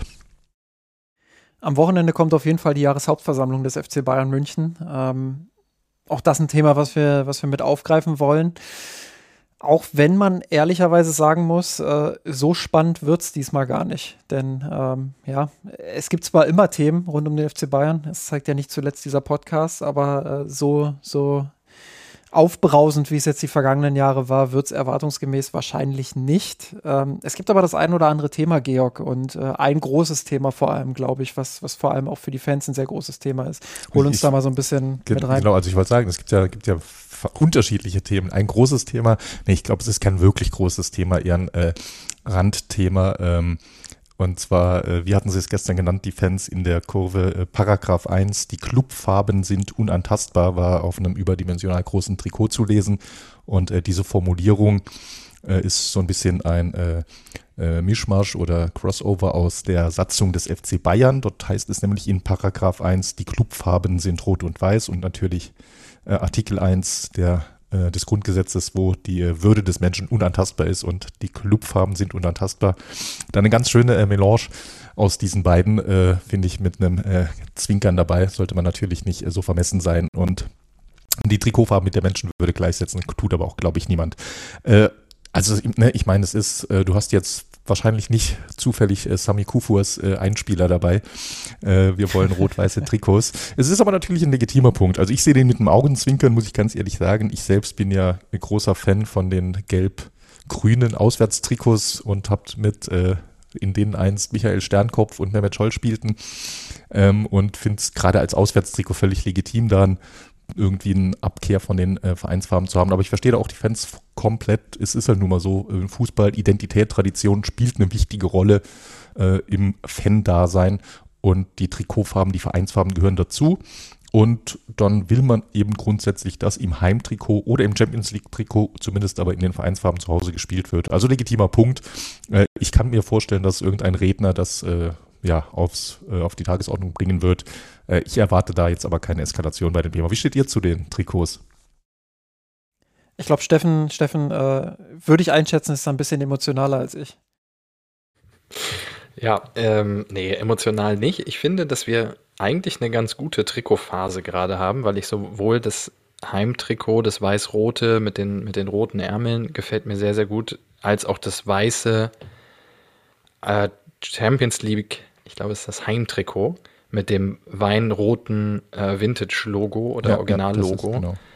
Ähm, gefällt mir beides sehr gut, weshalb ich über das Schwarze aktuell hinwegsehen kann, wobei ich mich in der Tat frage, wie man beim FC Bayern auf die Idee kommt, ähm, im Trikotdesign zu starten und bei lila, schwarz mit Punkten landet. Aber das, wie gesagt, ich kann es momentan, äh, kann da ein bisschen drüber hinwegsehen, weil mir gefallen äh, gerade die beiden Heimtrikots wirklich, wirklich sehr, sehr gut. Ich hätte nichts dagegen, gegen eine Grundregel Regel, ähm, mit Weiß äh, und, und Rot würde mir, würde mir sehr, sehr gut gefallen. Ähm, ja, dass du das, das Grün, äh, Quatsch, das, das äh, gelb-blaue Bayern-Trikot aus den, aus den 90ern Hypes, Georg, äh, das wundert mich jetzt allerdings überhaupt nicht. das diskutiert das gerne aus, Georg. Äh, Georg, Georg, was sagst du zu Didi Hamanns äh, Schelte?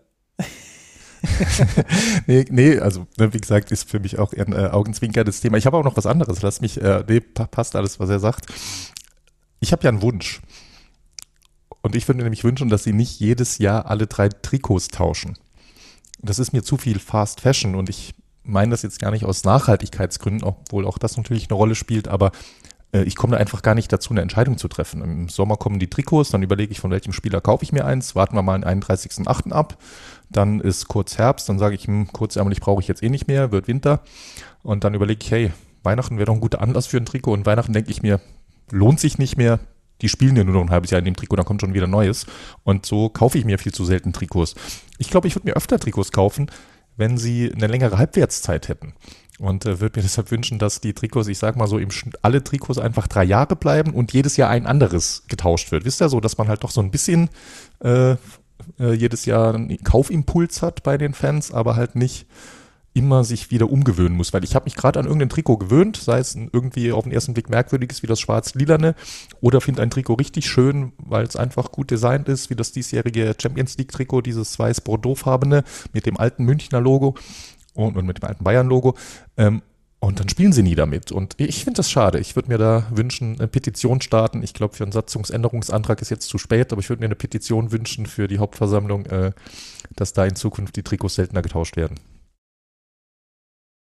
Georg, äh, als ich vorhin meinte, große Änderung, ich, ich muss ehrlich sagen, in der, in der Vorbereitung ähm, auf, auf unser Gespräch heute äh, haben wir darüber gesprochen, über Satzungsänderungen etc. Ähm, wir haben aber nicht konkret darüber gesprochen, welcher Teil der Satzung. Und äh, ich hätte eigentlich oder ich hatte eigentlich gedacht, ähm, dass du, als du mich darauf angesprochen hattest, äh, noch einen anderen Paragraph mit meinst.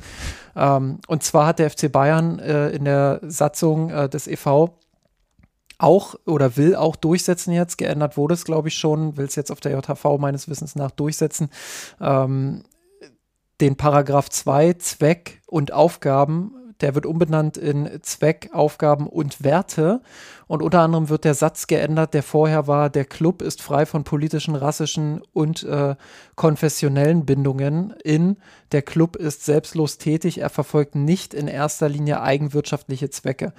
Und das finde ich äh, interessant. Einerseits natürlich, weil die AG dieser, dieser, dieser Satzung nicht unterliegt direkt. Ähm, äh, und andererseits, weil eben diese, dieses Katar-Thema etc., was ja bei vielen Jahreshauptversammlungen auch hochgekocht ist, ähm, jetzt natürlich beendet wurde, dafür aber mit Ruanda ein anderer ähm, Partner mit auf die Bildfläche gekommen ist, der ebenfalls sehr in der Kritik steht, was, was diese ganzen Menschenrechte etc. angeht. Nochmal, klar, es ist jetzt die Vereinssatzung des FC Bayern München e.V. Das heißt, die AG unterliegt dem nicht, aber ähm, finde ich schon, schon äh, zumindest einen kleinen, vielleicht auch einen großen, interessanten Widerspruch. Ähm, Moment, nee, aber da, da geht zur Vollständigkeit halber dazu, das, was Sie hier rausgestrichen haben, Dafür gibt es einen komplett neuen Absatz. Im gleichen Paragraph gibt es jetzt den neuen Absatz, in dem nochmal expliziter und ausführlicher formuliert ist, dass der Club äh, verfassungs- und fremdenfeindlichen und antidemokratischen Bestrebungen entgegentritt. Ja, ja, klar. Also, also das, das, das, das, war ja nicht mein Punkt, sondern äh, mein Punkt ist, also ja, gute Ergänzung ist, ist richtig, aber mein Punkt war ja dieses, er verfolgt nicht in erster Linie eigenwirtschaftliche Zwecke. Ja, auch, ach so, nee, okay, nee, ich, dachte das, nur, das also war mir klar, wichtig, weil mir, mir wir haben hier nichts rausgekürzt in dem nee, Sinne, Nee, das, das nicht, das, das nicht. Ist, genau. Mir geht es mir geht's um ja, diese ja. Formulierung und diesen interessanten Widerspruch zwischen EV und AG eben. Ja, genau. Und ich meine, das ist erstmal formal wichtig, weil damit du ein eingetragener Verein bist, der, ich ja. weiß jetzt gar nicht, ob er ein gemeinnütziger Verein ist, aber das, das ist da auch so eine rechtliche Standardformulierung und der Verein eben, ne, du hast ja gerade gesagt, der Verein ist da nicht die AG und der Verein darf und will auch gar nicht eigenwirtschaftlich agieren, der will auch gar keinen äh, Gewinn machen, darfst du gar nicht als Verein. Als Verein darfst du in Deutschland gar nicht auch ein zu großes Vereinsvermögen haben, das ist sogar auch kritisch, muss man dann auch in die AG schieben. Also das hat dort eher äh, juristische Gründe. Äh, aber klar, ne, du, das ist nach wie vor ein gewisses Spannungsfeld, eben in dem Sinne, wie wie haben wir es mit den Werten und wie übertrage ich als Verein die Werte auf die AG? Ich finde, da machen sie sich oft zu einfach, indem sie sagen, der Verein ist nicht die AG, denn der Verein ist der Mehrheitseigentümer der AG, stellt einen Aufsichtsratsvorsitzenden. Das heißt, der hat de facto massiven Einfluss auch auf die äh, äh, Vorstände der AG, auf die Satzung der AG und der könnte dort reinschreiben lassen, was er will. Und das ist weiterhin irgendwo ein Stück weit ein Dilemma, dem sie sich nicht so richtig stellen, wo sie bis, sich bisher das aussitzen und sich äh, dagegen sträuben, etwa irgend so eine Art äh, Sponsoring-Leitbild oder Partner-Leitbild äh, in die AG-Satzung mit aufzunehmen oder in den AG, äh, wie auch immer man es da nennen wird. Ne? Das, ja, das äh, ist weiterhin, glaube ich, ein Kritikpunkt. Ansonsten, welche Themen äh, gibt es noch für die Jahreshauptversammlung? Ich äh, habe gelesen, ähm, verschiedenen Medien auch, dass äh, der FC Bayern nee, natürlich jetzt nicht bei dieser Jahreshauptversammlung darüber entscheidet, aber ähm, am Montag soll sich der Aufsichtsrat angeblich treffen, um äh, eine Entscheidung darüber zu treffen, ob man Max Eberl ein Angebot unterbreitet. Ähm, und berichtet wurde unter anderem auch, dass man sich auf dieser Jahreshauptversammlung zumindest mal ein Stimmungsbild der Fans abholen will. Wie genau das konkret erfolgen soll, keine Ahnung, wahrscheinlich wird man mal da so ein bisschen das Ohr reinhalten. Hm. Viel mehr wird es nicht sein, kann ich mir nicht vorstellen. Ähm, aber Steffen, du hast äh, noch ein Thema mit dabei, was auch diese Ausrichtung so ein bisschen innerhalb des Clubs ähm, betrifft, glaube ich, und wo, wo Max Eberl vielleicht auch so ein bisschen mit reinpasst. Jetzt musst du mir weiterhelfen. Was habe ich für ein Thema mitgebracht? Ich, ich, wollte, ich wollte jetzt darauf hinaus, dass du vorher ja äh, mir geschrieben hattest, äh, dass du dass du schauen möchtest oder dass du, dass du darüber diskutieren möchtest, wie sich der FC Bayern ohne Karl-Heinz Rummenigge und ohne Uli Hoeneß in der Zukunft Richtig. aufstellt. Ja. Das hast du sehr gut ähm, dich erinnert, im Gegensatz zu mir. Ja, die, die, die Brücke, die ich jetzt geschlagen habe, die war auch ehrlicherweise äh, ja. sehr, sehr, sehr, sehr lang. Ja, ich, ich bin da auch noch nicht fertig mit dem drüber nachdenken. Fakt ist ja auf jeden Fall, also wenn man ein Jahr zurückdenkt an die Mitgliederversammlung, ähm, da hat sich das Gesicht des FC Bayern in, in dem Jahr schon wirklich sehr, sehr stark verändert. Ne? Also nicht nur ein neuer Trainer, sondern auch der Hoffnungsträger, CEO ist nicht mehr da oder der, der ursprünglich mal die Hoffnung auf eine Zukunft ohne Hönes, Rummenigge oder zumindest stärker im, im Background ähm, auf sich vereint hat. Das ist schon, sind schon gewaltige Umwerfungen, finde ich, da jetzt in einem Jahr passiert. Und Hönes und Rummenigge sind natürlich so präsent wie wie ja, lange nicht mehr im Verein, jetzt sogar sehr operativ wieder eingebunden, aber natürlich auch so als Stimmungs- und Gradmesser und auch als Bezugspunkt. Ja, ist ja kein Zufall, dass Tuchel in seiner ersten PK dann auch direkt auf Höhnes Bezug nimmt und auf diese Beziehung und auf, dass er auf den Verein aufpassen will und so weiter. Und ich frage mich inzwischen so ein bisschen, ob man vielleicht einfach akzeptieren muss, dass es, solange die beiden leben und in irgendeiner Form eine Funktion in diesem Verein haben, selbst wenn es ähm, formell keine besonders mächtige sein sollte, dass man einfach akzeptieren muss, dass, dass die beiden diesen Verein weiter nach innen vor allem, aber auch nach außen weiter prägen werden. Ich weiß auch gar nicht, ob ich das jetzt unbedingt schlecht oder gut finde. Ich, wie gesagt, bin, bin da noch nicht durch mit dem Gedanken. Ich habe anders als in der Vergangenheit jedenfalls keine logische Lösung, wie es weitergeht. Also ich halte Dresden eher für einen Übergangskandidaten, aber so ein Name wie Kahn, der sich ja auch in den Jahren zuvor so ein bisschen angedeutet hatte als, als jemand, der in Frage kommt, den habe ich momentan nicht so richtig. Und ich glaube auch, selbst wenn Max Eberl jetzt dazukommt, sehe ich ihn nicht jetzt als die strahlende Figur, sondern möglicherweise einen starken Sportvorstand, ähm, der, auch, der auch Sinn machen kann, durchaus für den Club. Aber das ist einfach so eine Beobachtung, die ich, die ich teilen wollte und wo ich momentan nicht ganz sicher bin, ob es eigentlich einen Plan gibt, bei den beiden äh, diese Nachfolge zu organisieren oder wie gesagt, man sich einfach abfinden muss zu sagen, solange sie da sind, werden sie auch ein gewichtiges Wort mitreden. Ja, und vielleicht ist es am Ende auch gar nicht so schlecht, bei aller Professionalität Leute zu haben und auch bei aller Kritik, ähm, die wir auch schon rauf und runter diskutiert haben an den beiden, die aber doch so ein bisschen so einen, so einen, so einen Kit ähm, nach innen darstellen. Das wäre eigentlich so meine Wunschrolle, auch, auch gerade für Hönes jetzt so im, ähm, im fortgeschrittenen Alter, wirklich vor allen Dingen dieses, ja, diesen Kit nach innen darauf zu achten und auch, auch wenn bestimmte Fehlentwicklungen innerhalb des Clubs sind, auch mal den Finger in die Wunde zu legen, aber eben viel weniger öffentlich aufzutreten. Aber ihr merkt, das war jetzt ein sehr wirres Gedankengebäude, was ich hier gebaut habe.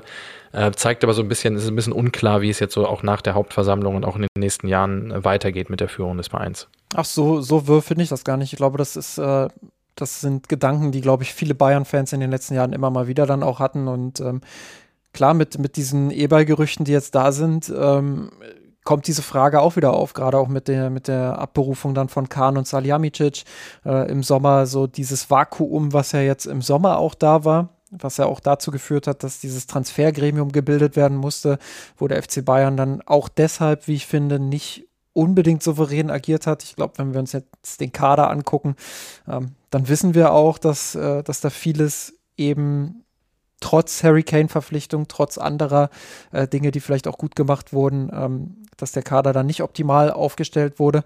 Ähm, und das ist ja, ist ja eine vollkommen legitime Frage und eine Frage, die jetzt auch drängt. Und Uli Hoeneß hat, glaube ich, auch selber mal gesagt, ähm, äh, als er dann wieder zurückgekehrt ist ins operative Geschäft in diesem Jahr, ähm, ja, dass, dass er jetzt im zweiten Anlauf eben alles richtig machen will. Und ähm, ich bin da echt gespannt, wie da seine Idee ist, weil ähm, auch wenn du gerade gesagt hast, so ein Max Eberl kann als Sportvorstand Sinn ergeben ähm, und vielleicht auch als starker Sportvorstand, ähm, bin ich mir noch nicht ganz sicher, welche Rolle er in diesem Club einnehmen soll, einnehmen kann. Also klar, Sportvorstand als Definition, aber wie ist seine, wie ist seine Rollenverteilung? Was soll er machen innerhalb des Clubs? Ähm, was soll er vor allem machen, was Christoph Freund jetzt aktuell nicht zugetraut wird? Ähm, das sind so Fragen, die ich mir aktuell stelle, wenn ich diese Gerüchte höre.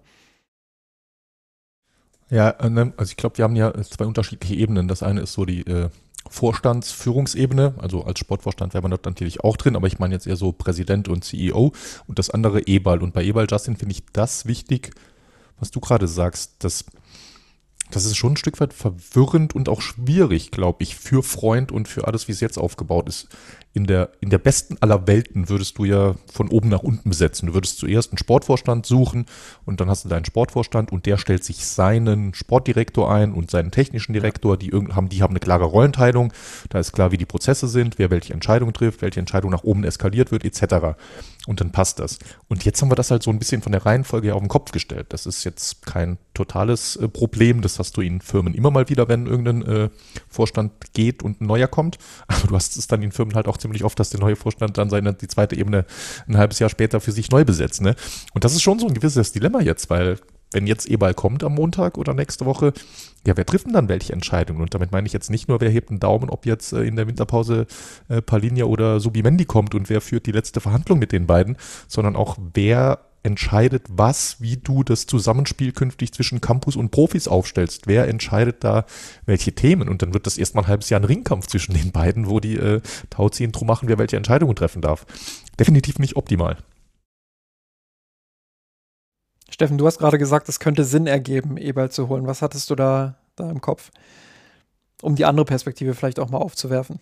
Ja, also ich kenne ja auch die Kritik an ihm, die ja auch gerade so rund um seinen Wechsel nach äh, Leipzig dann auch, auch offen zutage trat. Trotzdem finde ich, wenn ich mir so Persönlichkeitenprofile anschaue, die im Profifußball Verantwortung tragen, dann, dann finde ich, kommt Eberl schon dem, was ich mir vorstelle, sehr, sehr nah, weil ich finde, dass er sehr integer, wenig ähm, heißspornig ähm, ähm, agiert, ja, der jetzt irgendwie äh, Pläne von einem Tag auf den anderen über den Haufen wirft. Seine kurze Zeit, wie gesagt, in Leipzig ist da so ein bisschen jetzt ein Ausreißer, wo, glaube ich, auch nicht alle Hintergründe so, so komplett klar sind. Ähm, der sportlich viele kluge Entscheidungen getroffen hat, finde ich in Gladbach. Die, die starke Phase, die, die Gladbach hatte, ist, glaube ich, sehr eng mit seinem Namen verknüpft. Ich finde, er ist kommunikativ stark er ist, glaube ich, auch jemand, das kommt für mich nicht an erster Stelle, aber hat schon eine Relevanz. Er kennt den Club auch von innen. Ähm, ich würde das nicht komplett wegschieben. Ich, es ist kein, kein hinreichendes Kriterium, aber es ist auf jeden Fall gut, wenn es zu einem gemeinen, so einem guten Profil sogar nach oben drauf kommt.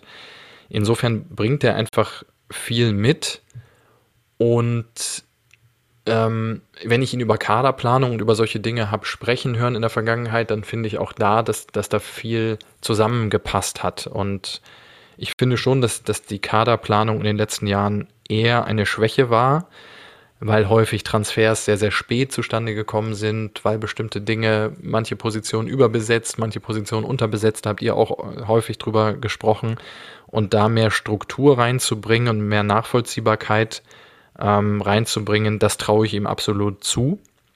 Mm, und ich glaube, ich fühle mich einfach wohl mit ihm, wenn ich wüsste, dass er jetzt Woche für Woche vor und nach dem Spielen, ja, auch da bin ich wieder ein bisschen ein Stück weit in dieser Repräsentanzrolle, mhm. die man als Vorstand ja auch definitiv hat.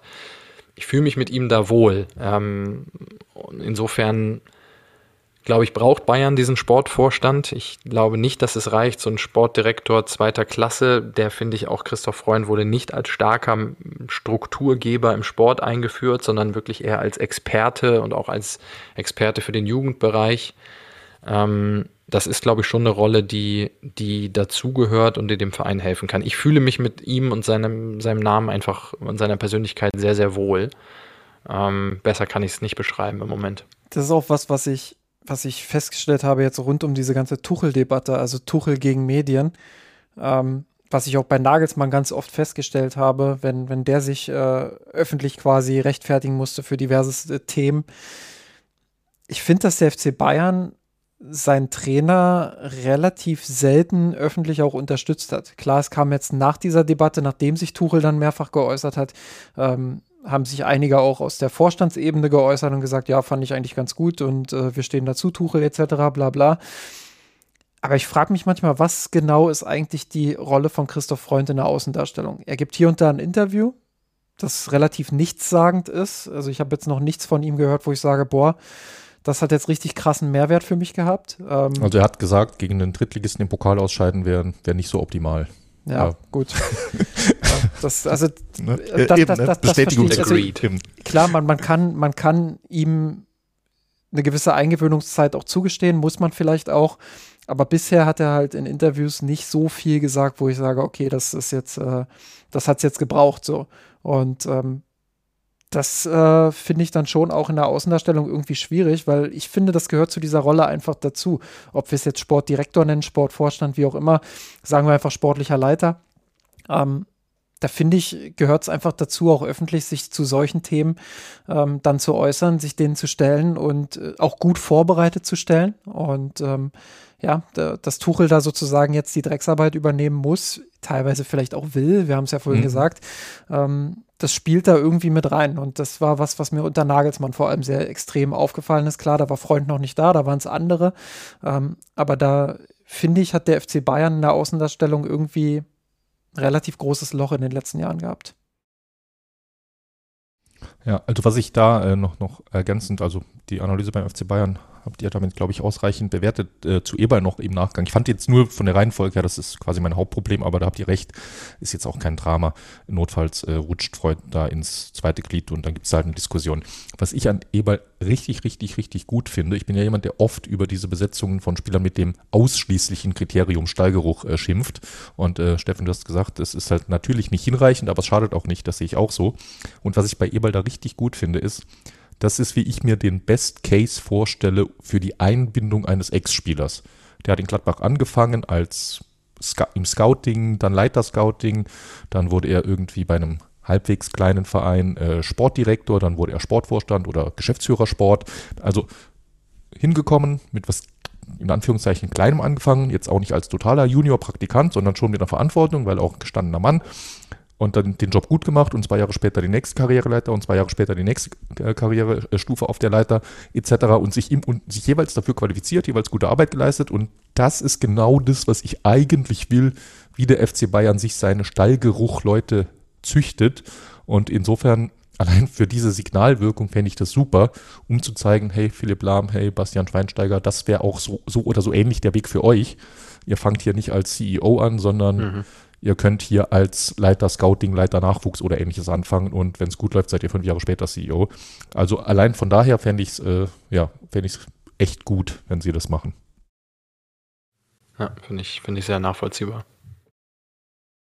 Gut, dann würde ich sagen, machen wir den Deckel für heute drauf. Ähm, haben vielerlei Themen besprochen. Es gibt sicherlich noch, noch einige Themen mehr, ähm, aber das ist beim FC Bayern ja immer so und wir können nicht jede Woche alles besprechen. Ich finde, äh, das Wichtigste haben wir jetzt äh, erstmal wieder vom Tisch und dann schauen wir nächste Woche neu äh, und greifen neu an. Äh, zuerst möchte ich mich bedanken bei, bei Steffen. Schön, dass wir einen großen Namen heute mit dabei hatten, den ich letzte Woche ja schon angekündigt habe. Ähm, danke, dass du die Zeit genommen hast. Äh, war sehr, sehr spaßig und einblickreich. Sagt man einblickreich? Ich weiß es nicht. Das ist, äh, es ist sehr spät. es ist sehr spät. Wir nehmen 22 Uhr jetzt mittlerweile auf. Deswegen äh, mache ich jetzt auch den Deckel drauf. Ähm, ja, danke, Steffen.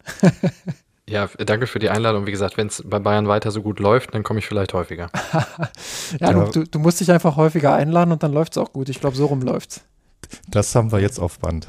Das nehmen wir. Das, daran halten wir uns. Steffen, und ansonsten, ich weiß nicht, ob du es schon wusstest, aber nächstes Jahr ist ein äh, Fußballturnier in Deutschland. Ja, ich hörte davon.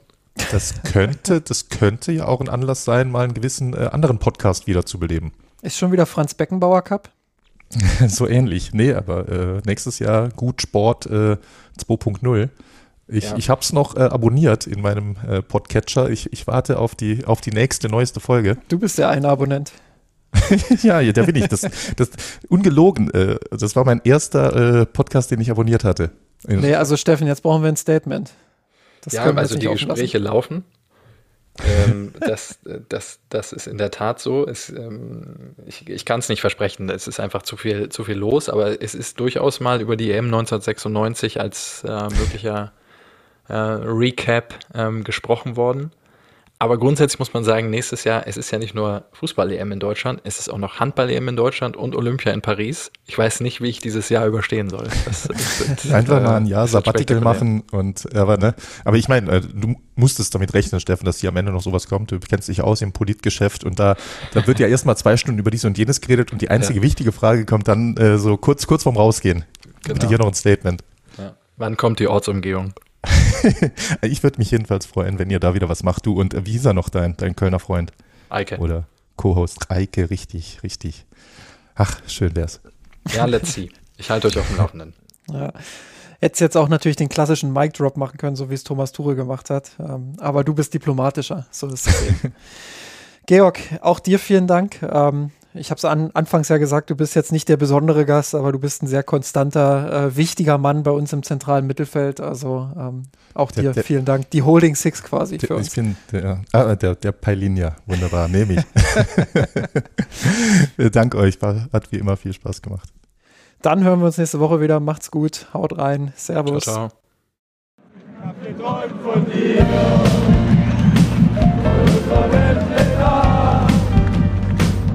Mia Sanroth, der Podcast. Falls es euch gefallen hat, abonniert uns und hinterlasst uns eine Bewertung in den einschlägigen Podcatchern eurer Wahl.